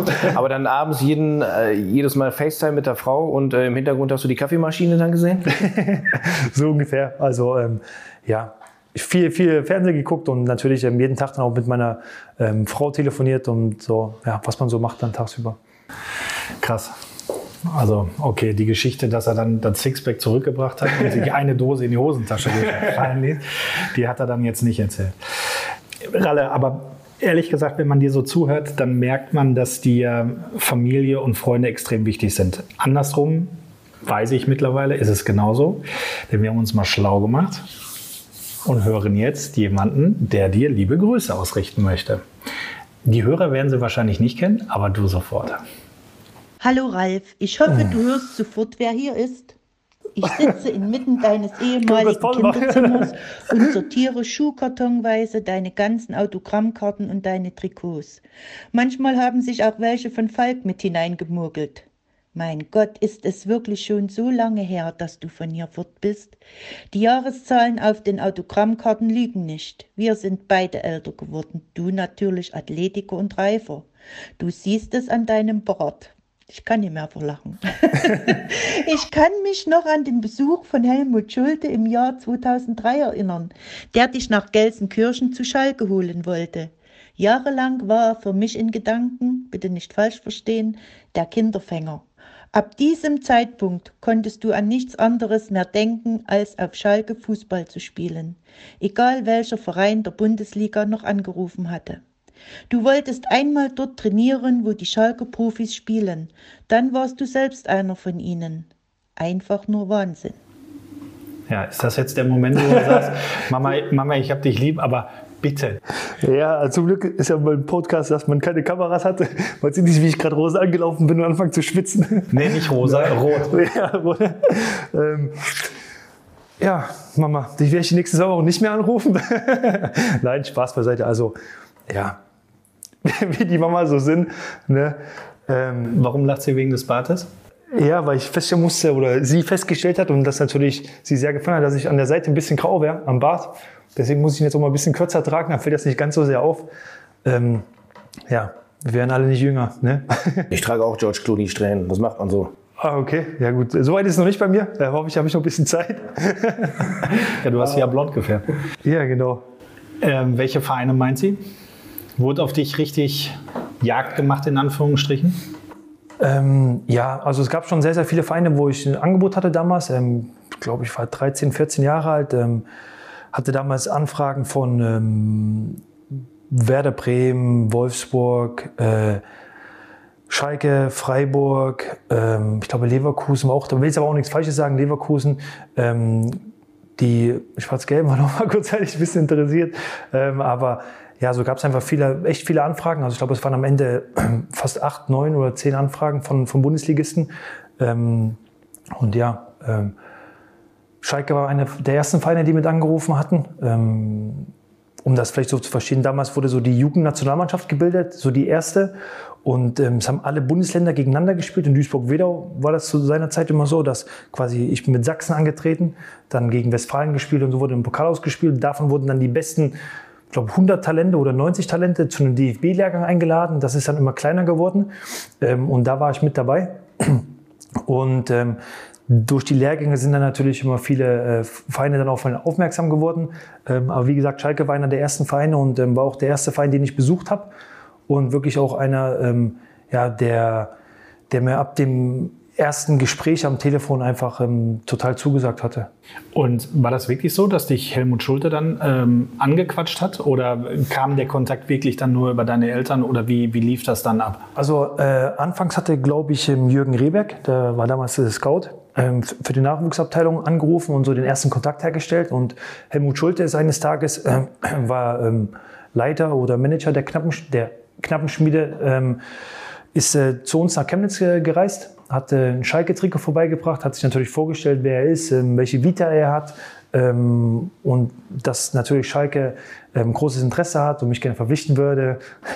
bla bla bla, sage ich mal jetzt mit dem Lachenden. Aber damals war das natürlich Wahnsinn, weil ähm, ja, die Zeit Klar, haben wir gerade schon gesagt, die rast natürlich auch und ähm, zu dem damaligen Zeitpunkt war das nicht so üblich, dass man mal eben, sage ich mal, wir aus den neuen Bundesländern mit den alten Bundesländern, also man ist nicht mal eben nach Gelsenkirchen gefahren, hin und zurück oder mal eben geflogen. Ähm, und da war das schon eine sehr, sehr beeindruckende ähm, oder sehr, sehr beeindruckender Besuch von Helmut Schulte mit dem Schalke-Trikot, ähm, wo ich am Anfang auch so ein bisschen cool getan habe. Ähm, wollte so ein bisschen reserviert und ähm, äh, einfach wirken. Aber als er dann natürlich raus, habe ich das Trikot natürlich sofort angezogen und habe der Bruder dann, also wir haben uns immer so gegenseitig so Softbälle zugeworfen und sind aufs Bett gesprungen und Torwart gespielt und alles und ähm, ja, sind dann völlig ausgerastet. Deine Mutter? Nein, nicht. Geht's noch weiter? Ich habe sie ehrlicherweise unterbrochen. Ähm, sie hatte nämlich noch eine Geschichte und wollte noch eine Sache erzählen. Ich weiß auch noch, als ich dich nach Vertragsabschluss 2003 in die Schalke WG fuhr. Der Seat war vollgestopft mit deinen persönlichen Sachen und einem Fernseher, welcher bis kurz vor Gelsenkirchen keine Schramme hatte. Ich aber kurz bremsen musste und der Fernseher hatte dann am oberen mittleren Rand des Gehäuses eine Schmache. Danach habe ich einen Kaffee getrunken und bin nach Chemnitz zurückgedüst. Du standest mit Tränen in den Augen am Fenster und ich habe die ganze Rückfahrt geheult. Das ist uns noch oft passiert. Aber Schluss damit. Wir sind jetzt im Hier und Heute und du weißt genau, neben Falk, meinem Schokoladensohn, bist du der Sahnesohn. Ich sortiere jetzt weiter, putze auch deine ganzen Pokale aus der Jugendzeit und räume dein Zimmer für den kleinen Hugo Ferry um. Deine Zustimmung habe ich ja. Ich hoffe, du besuchst uns bald mal wieder in Chemnitz. Die Adresse ist immer noch die gleiche. Ansonsten bekommst du die rote Karte. Tschüss und liebe Grüße, deine Mutti. Ja, erzähl. Lass uns teilhaben an deinen Gedanken. Ja, also der ähm, Wanseer Ibiza, der war schon legendär, weil auch ähm, bevor ich nach äh, Schalke gewechselt bin und damals noch beim Chemnitz FC gespielt habe, ist es ja oft so, dass man am Wochenende zu den Auswärtsspielen, sage ich mal, fährt und dann immer die Eltern wie Kolonne fahren. Aber ja, der Seat hat nicht ganz so viel PS gehabt. Ähm, auf der Autobahn haben uns die LKWs noch teilweise überholt und die, meine Mannschaftskollegen oder die Eltern mussten immer ja, alle zehn Kilometer kurz Pause machen, weil der Seat nicht hinterherkam. Und ja, mit dem haben wir es dann doch nach äh, Gelsenkirchen geschafft und meine Mama auch wieder zurück. also alles gut. Aber ja, ähm, ich glaube, dann, man sagt vieles immer einfach oder man ähm, trifft schnelle Entscheidungen, aber wenn dann die Entscheidung wirklich ansteht oder Realität wird, ist das einfach nochmal was anderes. Und äh, für mich war es klar, dass ich nach Schalke will, für mich war es klar, dass ich Fußballprofi werden will, für mich war es klar, ich ziehe von zu Hause aus, auch wenn ich bloß 14 Jahre alt bin, ich gehe für mich in ein völlig neues Land, hätte ich fast gesagt, Bundesland ähm, mit Nordrhein-Westfalen. Und ähm, aber klar, wenn einen dann die, die Mama absetzt, äh, man guckt um sich herum, eigentlich nur fremde Leute. Ähm, man kennt keinen, die Mama ist weg und dann wird einem natürlich bewusst, uff, was hast du jetzt eigentlich hier gemacht? Oder das wird jetzt äh, doch nicht so einfach, wie du dir das vorgestellt hast, weil oft ähm, sieht man immer nur das Ziel, aber den Weg bis zum Ziel, den vergisst man oft. Ne? Aber ähm, wie gesagt, es waren bloß die, die Anfangszeit oder zwischendurch gab es natürlich auch wieder Tage, die sehr, sehr hart für mich waren, weil ich halt einfach noch sehr, sehr jung war. Aber ähm, unterm Strich ähm, lief das trotzdem alles schnell und ich war wirklich ähm, ab Tag eins oder Tag anderthalb oder zwei dann ähm, ja einfach mit den Jungs auf dem Trainingsplatz, mit den Jungs in der Schule und ähm, da hat man das dann schon schnell vergessen und ich glaube unterm Strich, was ich auch immer wieder sage, war glaube ich der Schritt hierher für meine Mama oder meine Eltern viel, viel schwerer wie für mich selbst, weil ich einfach durch den Fußball eh abgelenkt wurde. Also du hast ganz normal hier gespielt und dadurch deinen eigenen Lebensalltag sowieso immer hier gehabt. Ja, also der war sogar richtig durchgetaktet. Ich war in der Gesamtschule Bergerfeld, habe da mein Fachabitur auch gemacht, wo, wo Schalke wirklich sehr, sehr viel Wert auch drauf legt, dass man nicht nur auf den Fußball guckt, sondern auf, auf seine schulische Ausbildung. Und das Projekt, was da halt ist, ist, dass man, sage ich mal, drei bis viermal die Woche in der Schulzeit morgens ein Vormittagstraining noch machen kann und danach aber wieder in die Schule geht. Und ähm, Tagesablauf sah damals von mir aus, ich glaube, ähm, ja, Frühstück mit der WG, wie meine Mama gesagt hat, das war sein Internat. Äh, Daniela Matuschak, unsere ja, Ersatzmama und Internatsmutter, hat uns immer Frühstück gemacht, hat uns natürlich auch geweckt, dass wir pünktlich zur Schule kommen. Dann waren zwei, drei Stunden Unterricht, dann zurück ins äh, Internat, kurz umgezogen auf dem Fußballplatz, wieder schnell geduscht, wieder in die Schule, nochmal ja, fünf bis sieben Stunden in Schule gehabt, dann bin ich schnell zurück. Dann waren wir die Tore, hatten vorher schon Training. Das heißt, wieder schnell umgezogen, Torwarttraining. Danach noch anschließendes ähm, Training mit der, mit der Mannschaft. Ja, und dann bist du so um 19 Uhr dann wieder zurück im Internat gewesen, hast geduscht. Dann gab es Essen, weil die Dani Matuschak war wieder da, ähm, hat was Leckeres gemacht.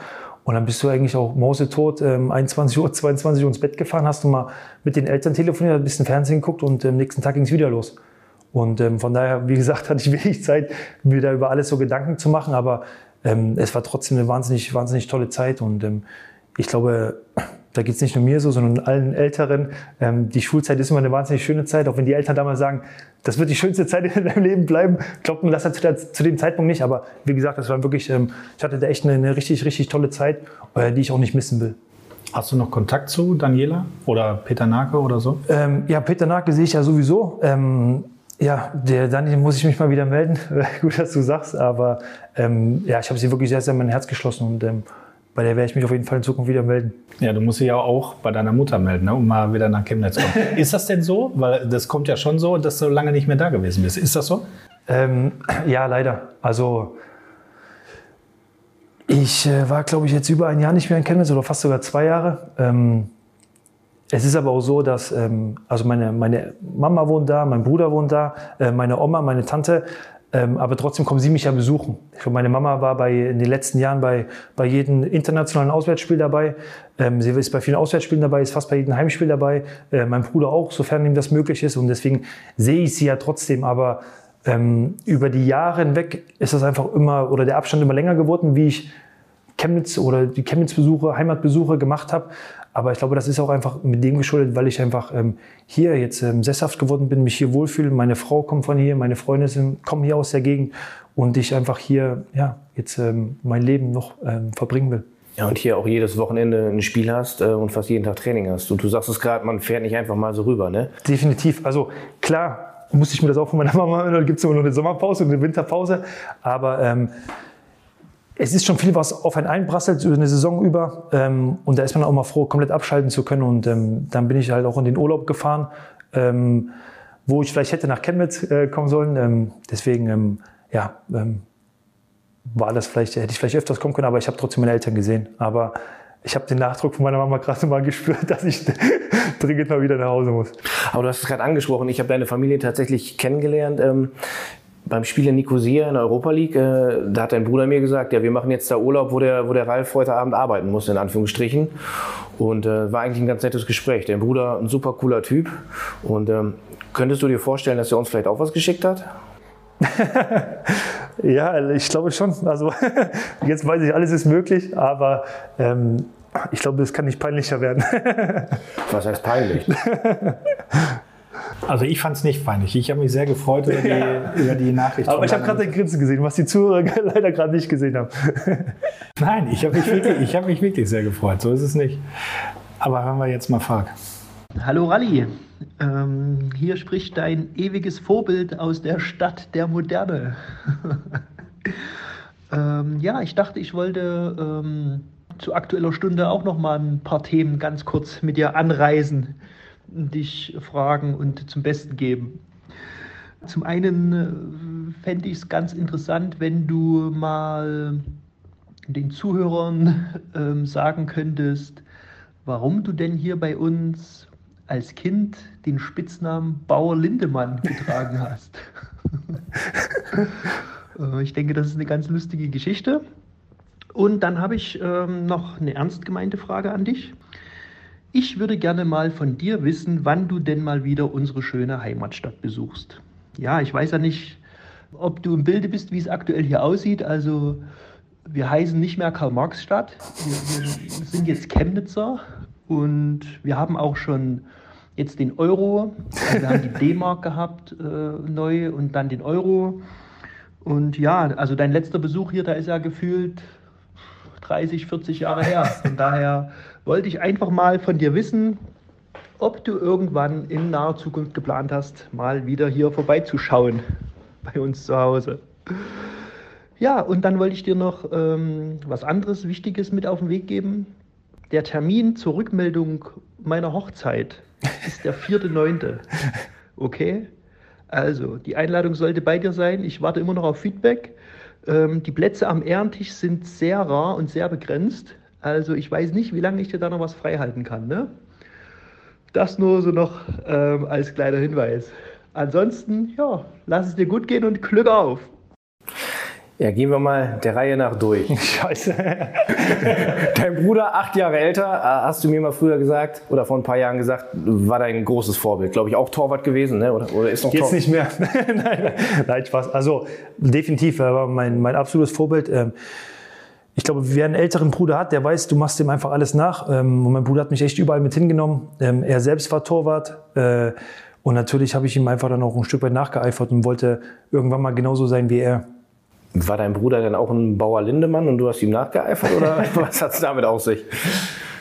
Äh, wie komme ich da Anschluss raus? Gar nicht. ja, gar nicht, ich merke schon. Ähm, ja, ich brauche auch länger für meine Antworten, merke ich auch gerade. nee, also der Spitzname kam, ähm, ich weiß gar nicht, wie der genau entstanden ist, aber ähm, ich glaube, ich hatte damals, äh, oder meine Eltern haben mir einen, einen, einen Traktor geschenkt bekommen, wo man, ja, wie ein, wie ein Laufrad, oder so, so ein Traktor halt, weiß nicht wie. Oder Go-Kart? Ja, Go-Kart. Das war ein Traktor aber, ja. ähm, auf dem bin ich immer gefahren oder mit dem gefahren und äh, meine Mama ist immer zu Fuß einkaufen gegangen früher. Ähm, da bin ich natürlich mit dem Traktor mitgefahren. Ähm, der Weg rückzu war dann aber berghoch und ich saß auf dem Traktor drauf, wollte aber nicht laufen. Da hatte ich meine Mama mal Einkaufstüten auf rechts und links in den Händen gehabt und mich dann mal angestupst, dass ich den Berg irgendwie hochkomme. Ähm, und ja, in dem Karton habe ich mich dann auch immer versteckt, ähm, mir meine Höhle draus gebaut. Ähm, hatte den dann auch mal mit einer Toilette verwechselt. und so ist der Name so ein bisschen entstanden. Und ähm, ja, aber wie gesagt, ähm, ich hatte eine, eine, tolle Kindheit und äh, bin meiner Mama und meinem Bruder sehr, sehr dankbar, auch wenn sie das gerade mit mir machen. aber ich hatte früher auch einen Traktor. Also das hatten die ganz cool. Ja. Oh ja. Und alte Bauernregel auch, ne, trinkt der Bauer auf dem Traktor, wird er zum Gefahrenfaktor.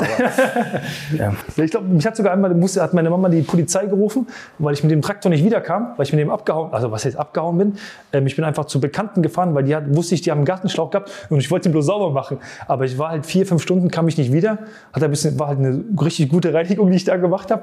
Und ähm, ja, ich war auch, glaube ich, fünf oder sechs Jahre alt. Und ja, ich glaube, meine Mama hat richtig geschwitzt. Wo, wo du, du, kamst den Berg nicht hoch. Ja, oder so. Ja. Getriebeprobleme. Also wir haben ja noch spekuliert. Ich habe gesagt, äh, du heißt Bauer Lindemann, weil du immer Äpfel geklaut hast. Irgendwo beim Nachbarn oder beim, beim Bauern.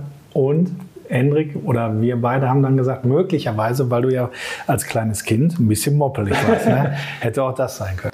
Ja, jetzt, wo, ey, hättet ihr mir eher sagen müssen, nicht das als Antwort, aber ich bin einfach zu ehrlich, glaube ich.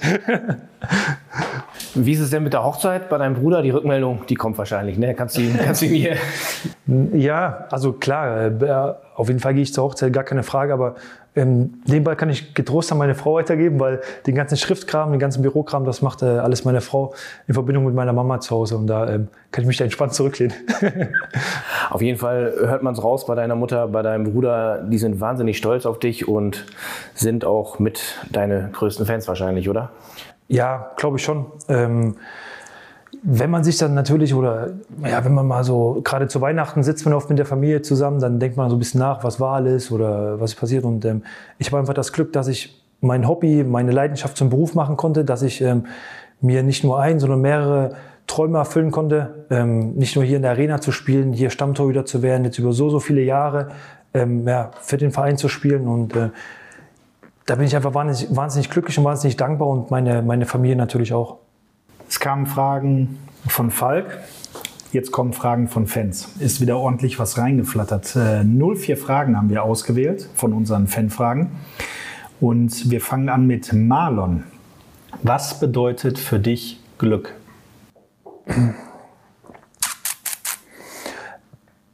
Also ich glaube, Glück ist einfach, wer gesund ist. Weil Gesundheit ist wir Menschen oder wir Leute, wir neigen dazu, das als selbstverständlich anzusehen, aber es ist nicht selbstverständlich, sondern einfach, wenn du gesund bist, kannst du sagen, dass du Glück hast, Glück erleben darfst.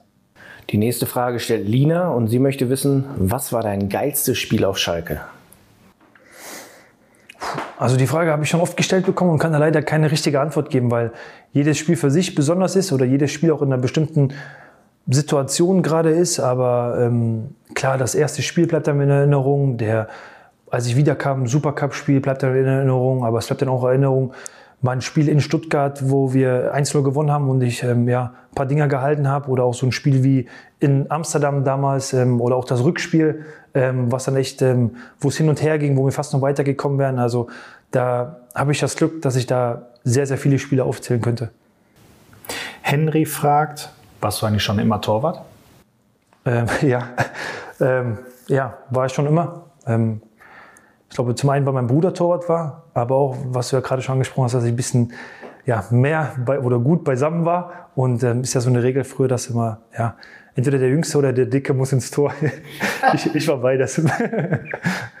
auf die Idee sind wir ja nur gekommen, weil du, glaube ich, mal selber ein Foto auf Instagram gepostet hast, ne? Ja, also ich hatte meins gepostet oder auch meins weiter an äh, Schalke gegeben, die was gepostet hatten. Und ähm, ja, da hat man einfach gesehen, dass ich ein bisschen, bisschen gut beisammen war. Aber was natürlich auch für die sensationelle Küche von meiner Mama spricht. Ne?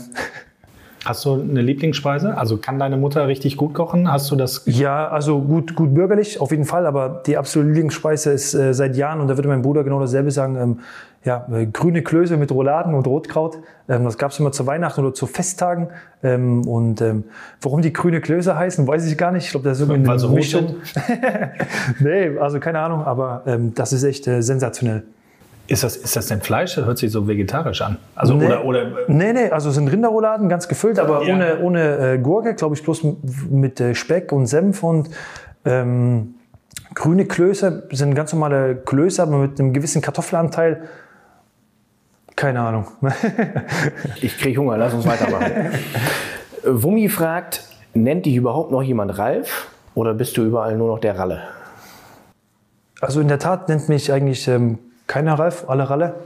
Ähm, ich glaube, höchstens meine Mama mal, wenn sie mit mir ein ernsteres Wort sprechen will, dann ist immer Ralf, wir müssen reden. Oder so, aber eigentlich nennt mich echt Ralle. Werbung. Apropos Ralle, das ist ein gutes Stichwort, denn das ist nicht nur der Spitzname unseres heutigen Gastes, sondern auch ein Rabattcode für euch, liebe Hörerinnen und Hörer. Denn auf store.schalke04 gibt es mit dem Rabattcode RALLE, Groß- oder Kleinschreibung ist hier egal, 19,04% auf fast alles. Ausgenommen von der Aktion sind bereits reduzierte Artikel, Gutscheine, Bücher, Schalke TV-Abos, Buchungen der Fußballschule und Tickets. Habe ich was vergessen, Dominik? Hm, lass mal kurz überlegen. Ähm, ja, bis wann ist das Ganze gültig? Guter Punkt, die Aktion gilt bis zum 30. September. Ihr habt also mehr als einen Monat Zeit, um euch mit dem Rabattcode RALLE satte 19,04% Nachlass auf store.schalke04.de zu sichern. Mein Tipp, wenn ich hier in die Runde schaue, das neue Torwart-Trikot in Pink, ein absoluter Hingucker. Ralle, du trägst das Schalke-Trikot auf jeden Fall bis zur Saison 24-25. Ähm, es gibt da so eine Vertragsmodalität. Du hast im Prinzip deinen dein Vertrag so ein bisschen gestreckt. Ist ja heutzutage ehrlich gesagt gar nicht mehr alltäglich. Einerseits ein Zeichen ja, zu deinem Herzensverein. Ähm, aber mal ganz plump gefragt, warum, warum hast du das gemacht? Ja, also zum einen muss man, glaube ich, immer reflektieren. Ähm, wo ist man gerade oder wie ist die Situation gerade? Wie ist man da hingekommen? Was ist passiert? Ähm, wie sieht es in der Zukunft aus? Und ähm, dass es dem Verein, dass wir momentan nicht gut dastehen, weiß jeder, dass wir finanziell auch echt zu knacken haben, weiß auch jeder. Und ähm, dann gab es natürlich auch Gespräche mit äh, meinem Berater Stefan Bax, ähm, mit, mit Rufen Schröder, mit äh, Peter Knebel und dann sind wir einfach relativ zügig auch zu dem Entschluss gekommen, dass wir einfach den Vertrag neu aufstellen, dass wir da was, was ganz anderes machen und den auch äh, längerfristig machen. Das ist sowieso mein Wunsch gewesen, auch ähm, längerfristig noch im Verein zu bleiben. Ähm, natürlich auch noch längerfristig, als wie der jetzige Vertrag ist, aber ja, Fußball ist ein Tagesgeschäft, deswegen denken wir mal lieber nur von Woche zu Woche, jetzt erstmal nur von Monat zu Monat und ähm, die Gespräche verliefen alles gut ähm, und ich glaube, wir sind oder jede, jede Partei oder der Verein und ich bin auch zufrieden und ich denke, es ist ganz, ganz wichtig, dass es gewisse Spieler gibt, die ein Stück weit vorangehen, die das dann auch zum ersten Mal machen, damit andere nachziehen. Ähm, ich denke, es ist ein wichtiges Zeichen für die Fans, es ist ein wichtiges Zeichen für die Mitarbeiter, es ist ein wichtiges Zeichen für die momentane Situation, weil Corona ja trotzdem wirtschaftlich sehr, sehr viel kaputt gemacht hat. Ähm, wir aber natürlich auch mit unserer Leistung, die wir abgerufen haben. Und ähm, da kannst du nicht einfach ja, die Augen zumachen und einfach so tun und einfach weitermachen, wie, wie das in den letzten Jahren so war, sondern da musst du einfach ja, Entscheidungen treffen. Und ähm, die waren für mich für Schalke. Ähm, ich will den Verein wieder damit hinführen, wo er hingehört, in die, mindestens in die erste Liga. Und es ist natürlich ein absoluter Traum von mir, da einen großen Bestandteil mit beizutragen. 200 Bundesligaspiele hast du. Wann kommt da 201. dazu? ich, ich, hoffe nächstes Jahr. Also ich glaube, es muss unser Ziel sein. Äh, es, es ist auch unser Ziel, gar keine Frage. Aber man darf nicht zu verbissen sein, sondern ähm, ich glaube, wir haben jedes Jahr von Umbruch gesprochen. Das Gefühl, die letzten zehn Jahre, äh, Umbruch, Neuanfang, Umbruch, Neuanfang, Umbruch, Umbruch, Umbruch. Ich habe bestimmt 20 Antworten diesbezüglich von dir alleine. Ja, genau. Und äh, ich habe mich ja dann selbst auch immer so ertappt, aber es war ja irgendwie immer so. Aber wichtig ist nicht, was ist nächste Woche mit dem Verein, wichtig ist nicht, was ist nächstes Jahr, sondern ich glaube, es ist wichtig, was ist in fünf Jahren, was ist in zehn Jahren mit dem Verein oder wo stabilisiert sich der Verein. Und ähm, es ist ein Traum von, von mir, von jedem Schalker, dass wir wieder ganz, ganz oben hinkommen. Aber ich glaube, es ist wichtig, dass man nicht nur kurzfristig denkt, sondern einfach langfristig denkt. Und ähm, da müssen wir wieder hinkommen, weil es bringt uns auch nichts, wenn wir jetzt es schnell schaffen, aber dann im nächsten Jahr vielleicht wieder, ja, es, ähnlich wie Stuttgart äh, das hatte, ne? ähm, sondern wir müssen langfristig nach oben und ähm, da will ich einfach meinen Teil dazu beitragen. Dominik hat es gerade gesagt, 200 Bundesligaspiele mittlerweile für Schalke, dazu Champions League, Europa League, DFB-Pokal. Aber deine allerersten Spiele im Herrenbereich auf Schalke, die hast du in der U23 gemacht. Und da hast du in der Regionalliga gespielt, äh, in der zweiten Mannschaft hier. Da gab es einige Nachbarschaftsduelle, unter anderem gegen den VfL Bochum. Und da hat damals schon etwas älterer Verteidiger gespielt. Und äh, man glaubt es kaum, dieser ältere Verteidiger, der hat uns auch eine Nachricht geschickt. Okay. Hast du eine Ahnung? Also mit dem ich zusammengespielt habe, bestimmt äh, wie die Landkraft? Ein, ein, ein Gegner. Ein Gegner? Nee, dann weiß ich. Ja, dann, weißt du nicht? Dann pass mal auf. Jetzt? Jetzt knallt. Hallo Ralle, grüß dich, hier ist der Roven. Ja, ich habe jetzt gehört, du bist im Podcast. Im Podcast wird ja immer relativ viel geschwallert äh, und über die Gegenwart, Zukunft, aber auch über die Vergangenheit gesprochen. Und äh, ich weiß nicht, ob du dich daran erinnerst. Ich muss ganz ehrlich sagen, ich musste auch ganz, ganz lange kramen. Das ist ja mal so ein Thema. Hat man mal gegeneinander gespielt. Da du ja schon seit gefühlten 100 Jahren dabei bist äh, und ich ja irgendwann auch mal gekickt habe, habe ich mir überlegt, okay, könnten wir gegeneinander gespielt haben. Und tatsächlich ist es wirklich wahr. Äh, 2007 gab es das nicht ganz ausverkaufte Spiel äh, auf dem Leichtathletikplatz Nähe des Ruhrstadions genannter LA-Platz äh, mit Bochum 2 gegen Schalke 2. Und tatsächlich stand da ein, ich glaube, 18-jähriger Ralf Fährmann im Tor, der den Kasten auch sauber gehalten hat mit äh, null Gegentoren. Und ich habe, glaube ich, ein Eigentor von Patrick Fabian äh, gewonnen.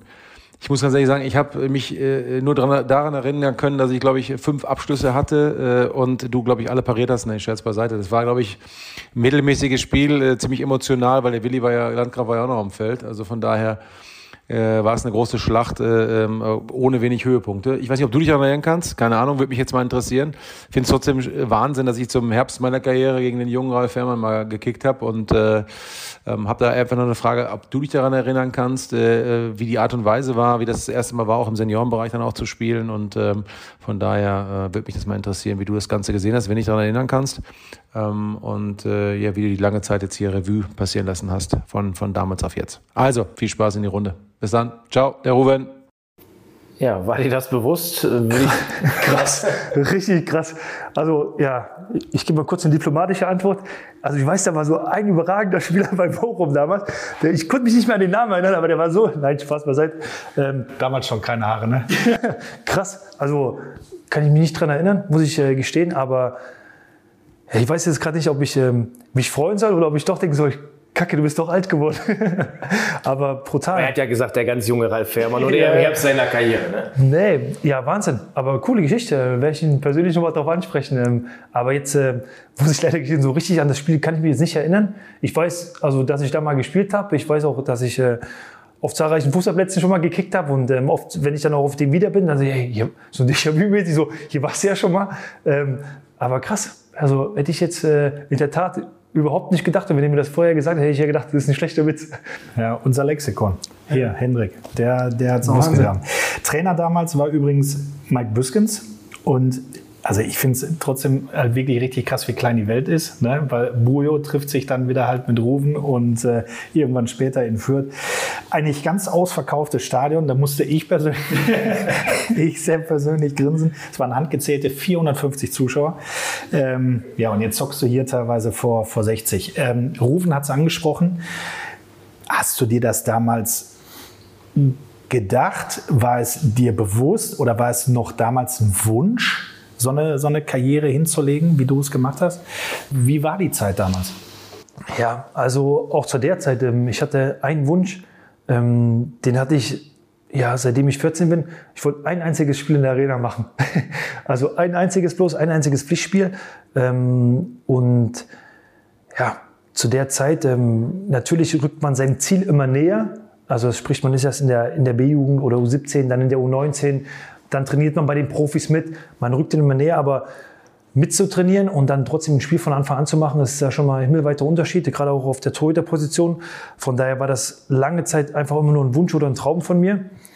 Und bis, ich, bis man das dann so richtig realisiert, dass man das dann geschafft hat, ähm, glaube ich, dauert es einfach auch seine Zeit. Und oft ähm, spielst du dann, dann ist wieder das nächste Spiel, dann ist das nächste Spiel und du vergisst einfach, äh, ja, was eigentlich alles schon passiert ist. Und ähm, ich glaube, dass ich das dann auch echt viel, viel später erst realisiert habe, dass ich mir da meinen Wunsch und meinen Traum oder mein erfüllt habe oder mein Ziel erreicht habe. Das hört sich sehr demütig an. Bist du demütig? Ähm, ich, weiß nicht, ob, ich weiß nicht, ob das demütig ist. Ich glaube, es ist wichtig, dass man selbst reflektiert, dass man selbst weiß, dass, ja, oder ich weiß auch selbst, dass mir nichts geschenkt wurde. Ich weiß auch, dass ich ähm, für vieles hart gearbeitet habe. Ich weiß auch, dass es immer einen geben wird, der besser ist als ich. Es wird aber auch einen geben, der ist schlechter wie ich. Ähm, aber ich denke, man sollte mit dem, was man ähm, geschenkt bekommen hat, mit dem, was man erreicht hat, einfach sehr, sehr dankbar sein und sich auch selbst reflektieren, wo war ich mal und äh, wo bin ich vielleicht jetzt und äh, ich war mal in der Knappenschmiede. Ähm, ich hatte mal den Wunsch, einmal da zu spielen. Jetzt habe ich schon ähm, über 200 Mal für den Verein geschafft. Ich absichtlich nicht mitgezählt, aber bestimmt über 100 Mal in der Arena und ähm, das macht mich einfach ähm, ja, ein Stück weit stolz. Wann hast du das gelernt? Mit 14, mit 16, mit 18, nach dem zweiten Kreuzbandriss?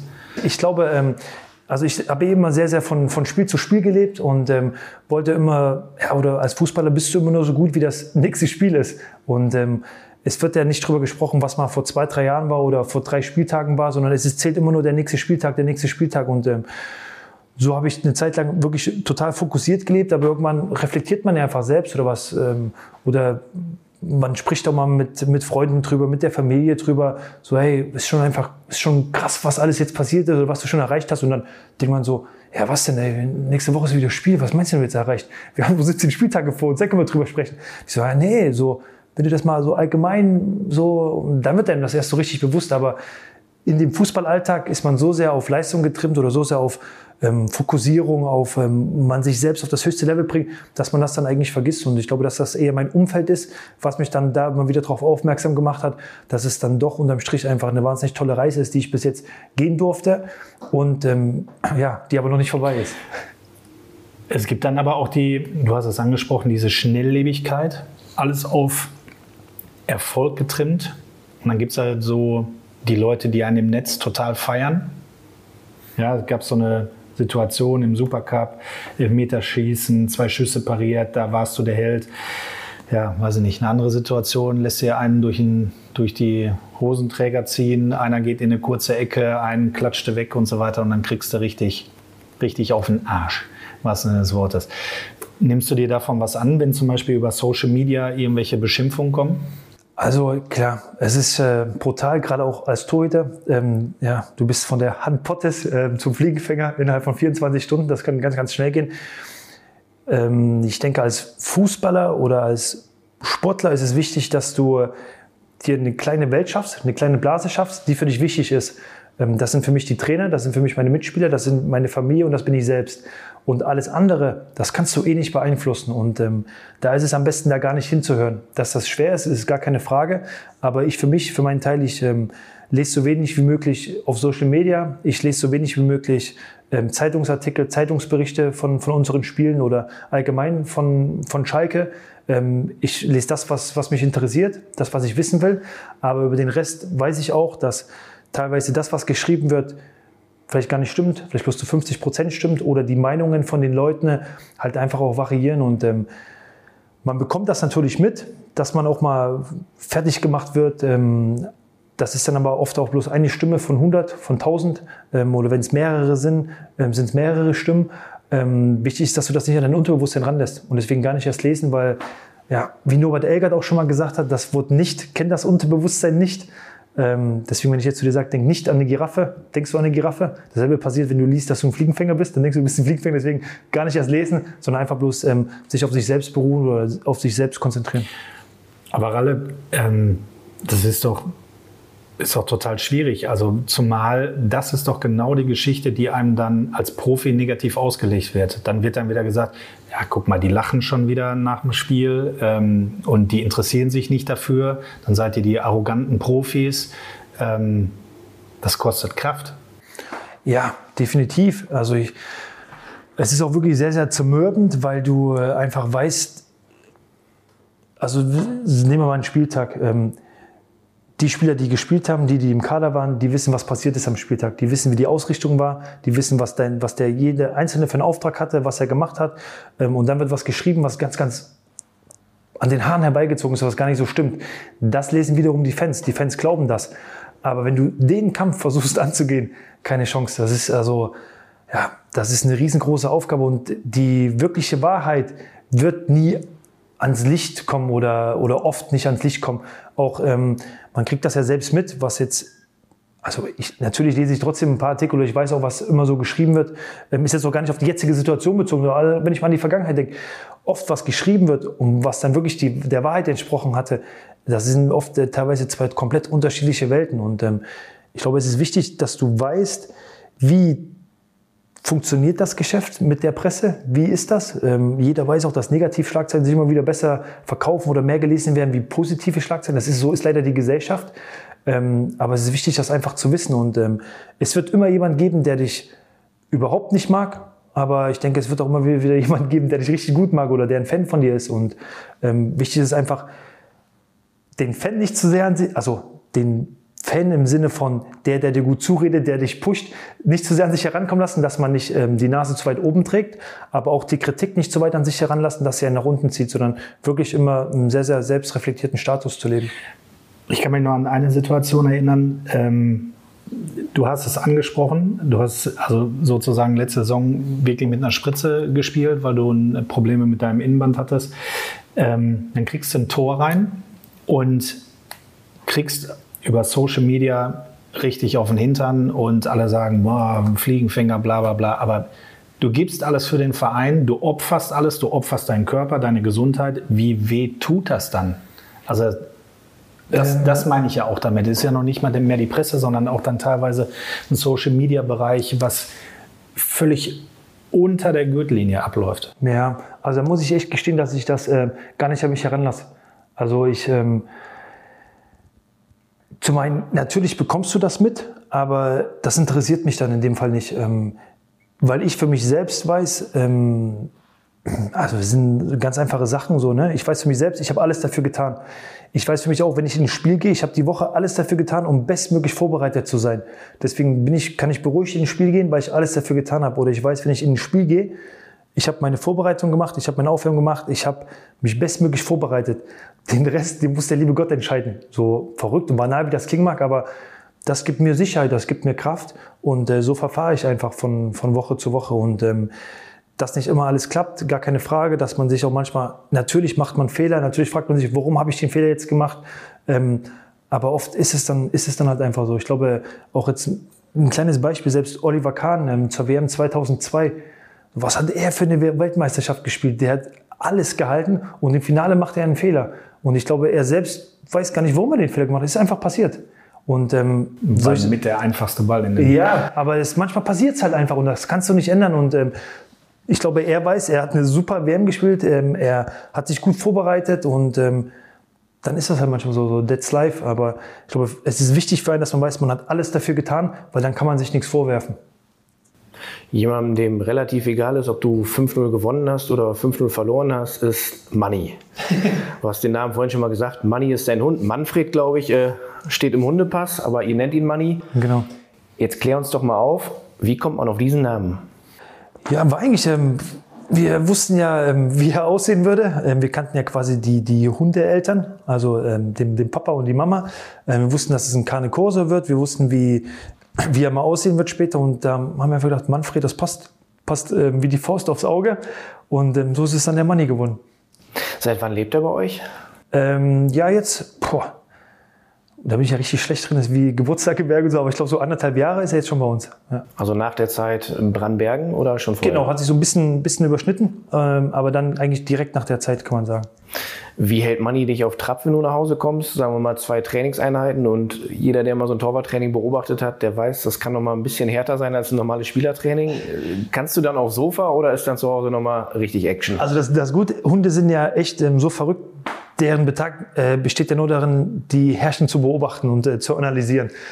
Und ich glaube, der Manni hat schon gecheckt, dass wenn ich nach Hause bin oder wenn er mit mir alleine ist, dann ist Piano angesagt, weil ich liege auf dem Sofa, er liegt davor, wir gucken Fernsehen. Aber wenn meine Frau kommt, dann weiß er, okay, jetzt gleich geht's eine Stunde aufs Feld, jetzt gehen wir joggen, jetzt gehen wir Radfahren, äh, jetzt machen wir irgendwas und dann ist er mal ein bisschen aktiver. Aber der hat schon gut analysiert, dass ich eher so der ruhigere bin und ähm, ja, mit ihm eher ein bisschen Schmus und ähm, bisschen ja, Fernsehen gucke. Würde ich sagen, Ralle, entlassen wir dich an dieser Stelle nach Hause zu Manni, zu deiner Frau, zu deiner Kaffeemaschine. ich sage vielen Dank, hat uns sehr viel Spaß gemacht für die vielen persönlichen Einblicke, den Streifzug durch deine Karriere. Ich glaube, alle Fans, wir können uns freuen, dass wir so einen geilen Typen wie dich hier zwischen den Pfosten haben und man hat es, glaube ich, nicht nur einmal gemerkt. Du sagst dich nur, dass du Schalke 04 liebst, du trägst diesen Verein wirklich im Herzen. Dankeschön, Dankeschön. Also mich hat es auch gefreut. Ich glaube, wir sind echt äh, sehr, sehr intim geworden hier, aber es hat trotzdem jede Menge Spaß gemacht und ähm, ich hoffe, die Fans freuen sich und ähm, ja, sehen mich vielleicht auch mit einer anderen, äh, durch ein anderes Auge jetzt. Dann sage ich noch frei nach Ralestetto, bleibt dran, auch wenn es manchmal anders kommt, als man denkt. genau. Ciao, vielen Dank. Ciao, ciao. Das war sie, die 25. Folge unseres Schalke 04 Podcasts, präsentiert von Umbro mit einem Gast, der den geilsten Club der Welt einfach im Herzen trägt und sich von keinem Rückschlag umhauen lässt. Immer einmal mehr aufstehen als hinfallen, das ist sein Motto. Vielen Dank euch fürs Zuhören, vielen Dank an Ralle für viele interessante Einblicke. In wenigen Wochen gibt es bereits die nächste Folge und da werden wir jemanden begrüßen, der momentan drei Akkuladungen am Tag vertelefoniert. Wer das ist, das wird noch nicht verraten, aber ich kann euch versprechen, unser Gast hat ebenfalls viele spannende Dinge zu erzählen. Vertreibt euch bis dahin gerne die Zeit mit unseren bisherigen Episoden. Ihr findet uns auf Spotify, bei den Apple Podcasts, auf Amazon Music, bei Deezer oder Soundcloud, in der Schalke 04 App und natürlich auch auf schalke04.de. Am besten ihr abonniert unseren Podcast, dann seid ihr immer auf Ballhöhe. Wenn ihr Anregungen, Lob oder auch Kritik habt, lasst es uns auf Facebook, Twitter oder Instagram wissen. Wir freuen uns über jede Nachricht von euch. In diesem Sinne Glück auf und bis zum nächsten Mal.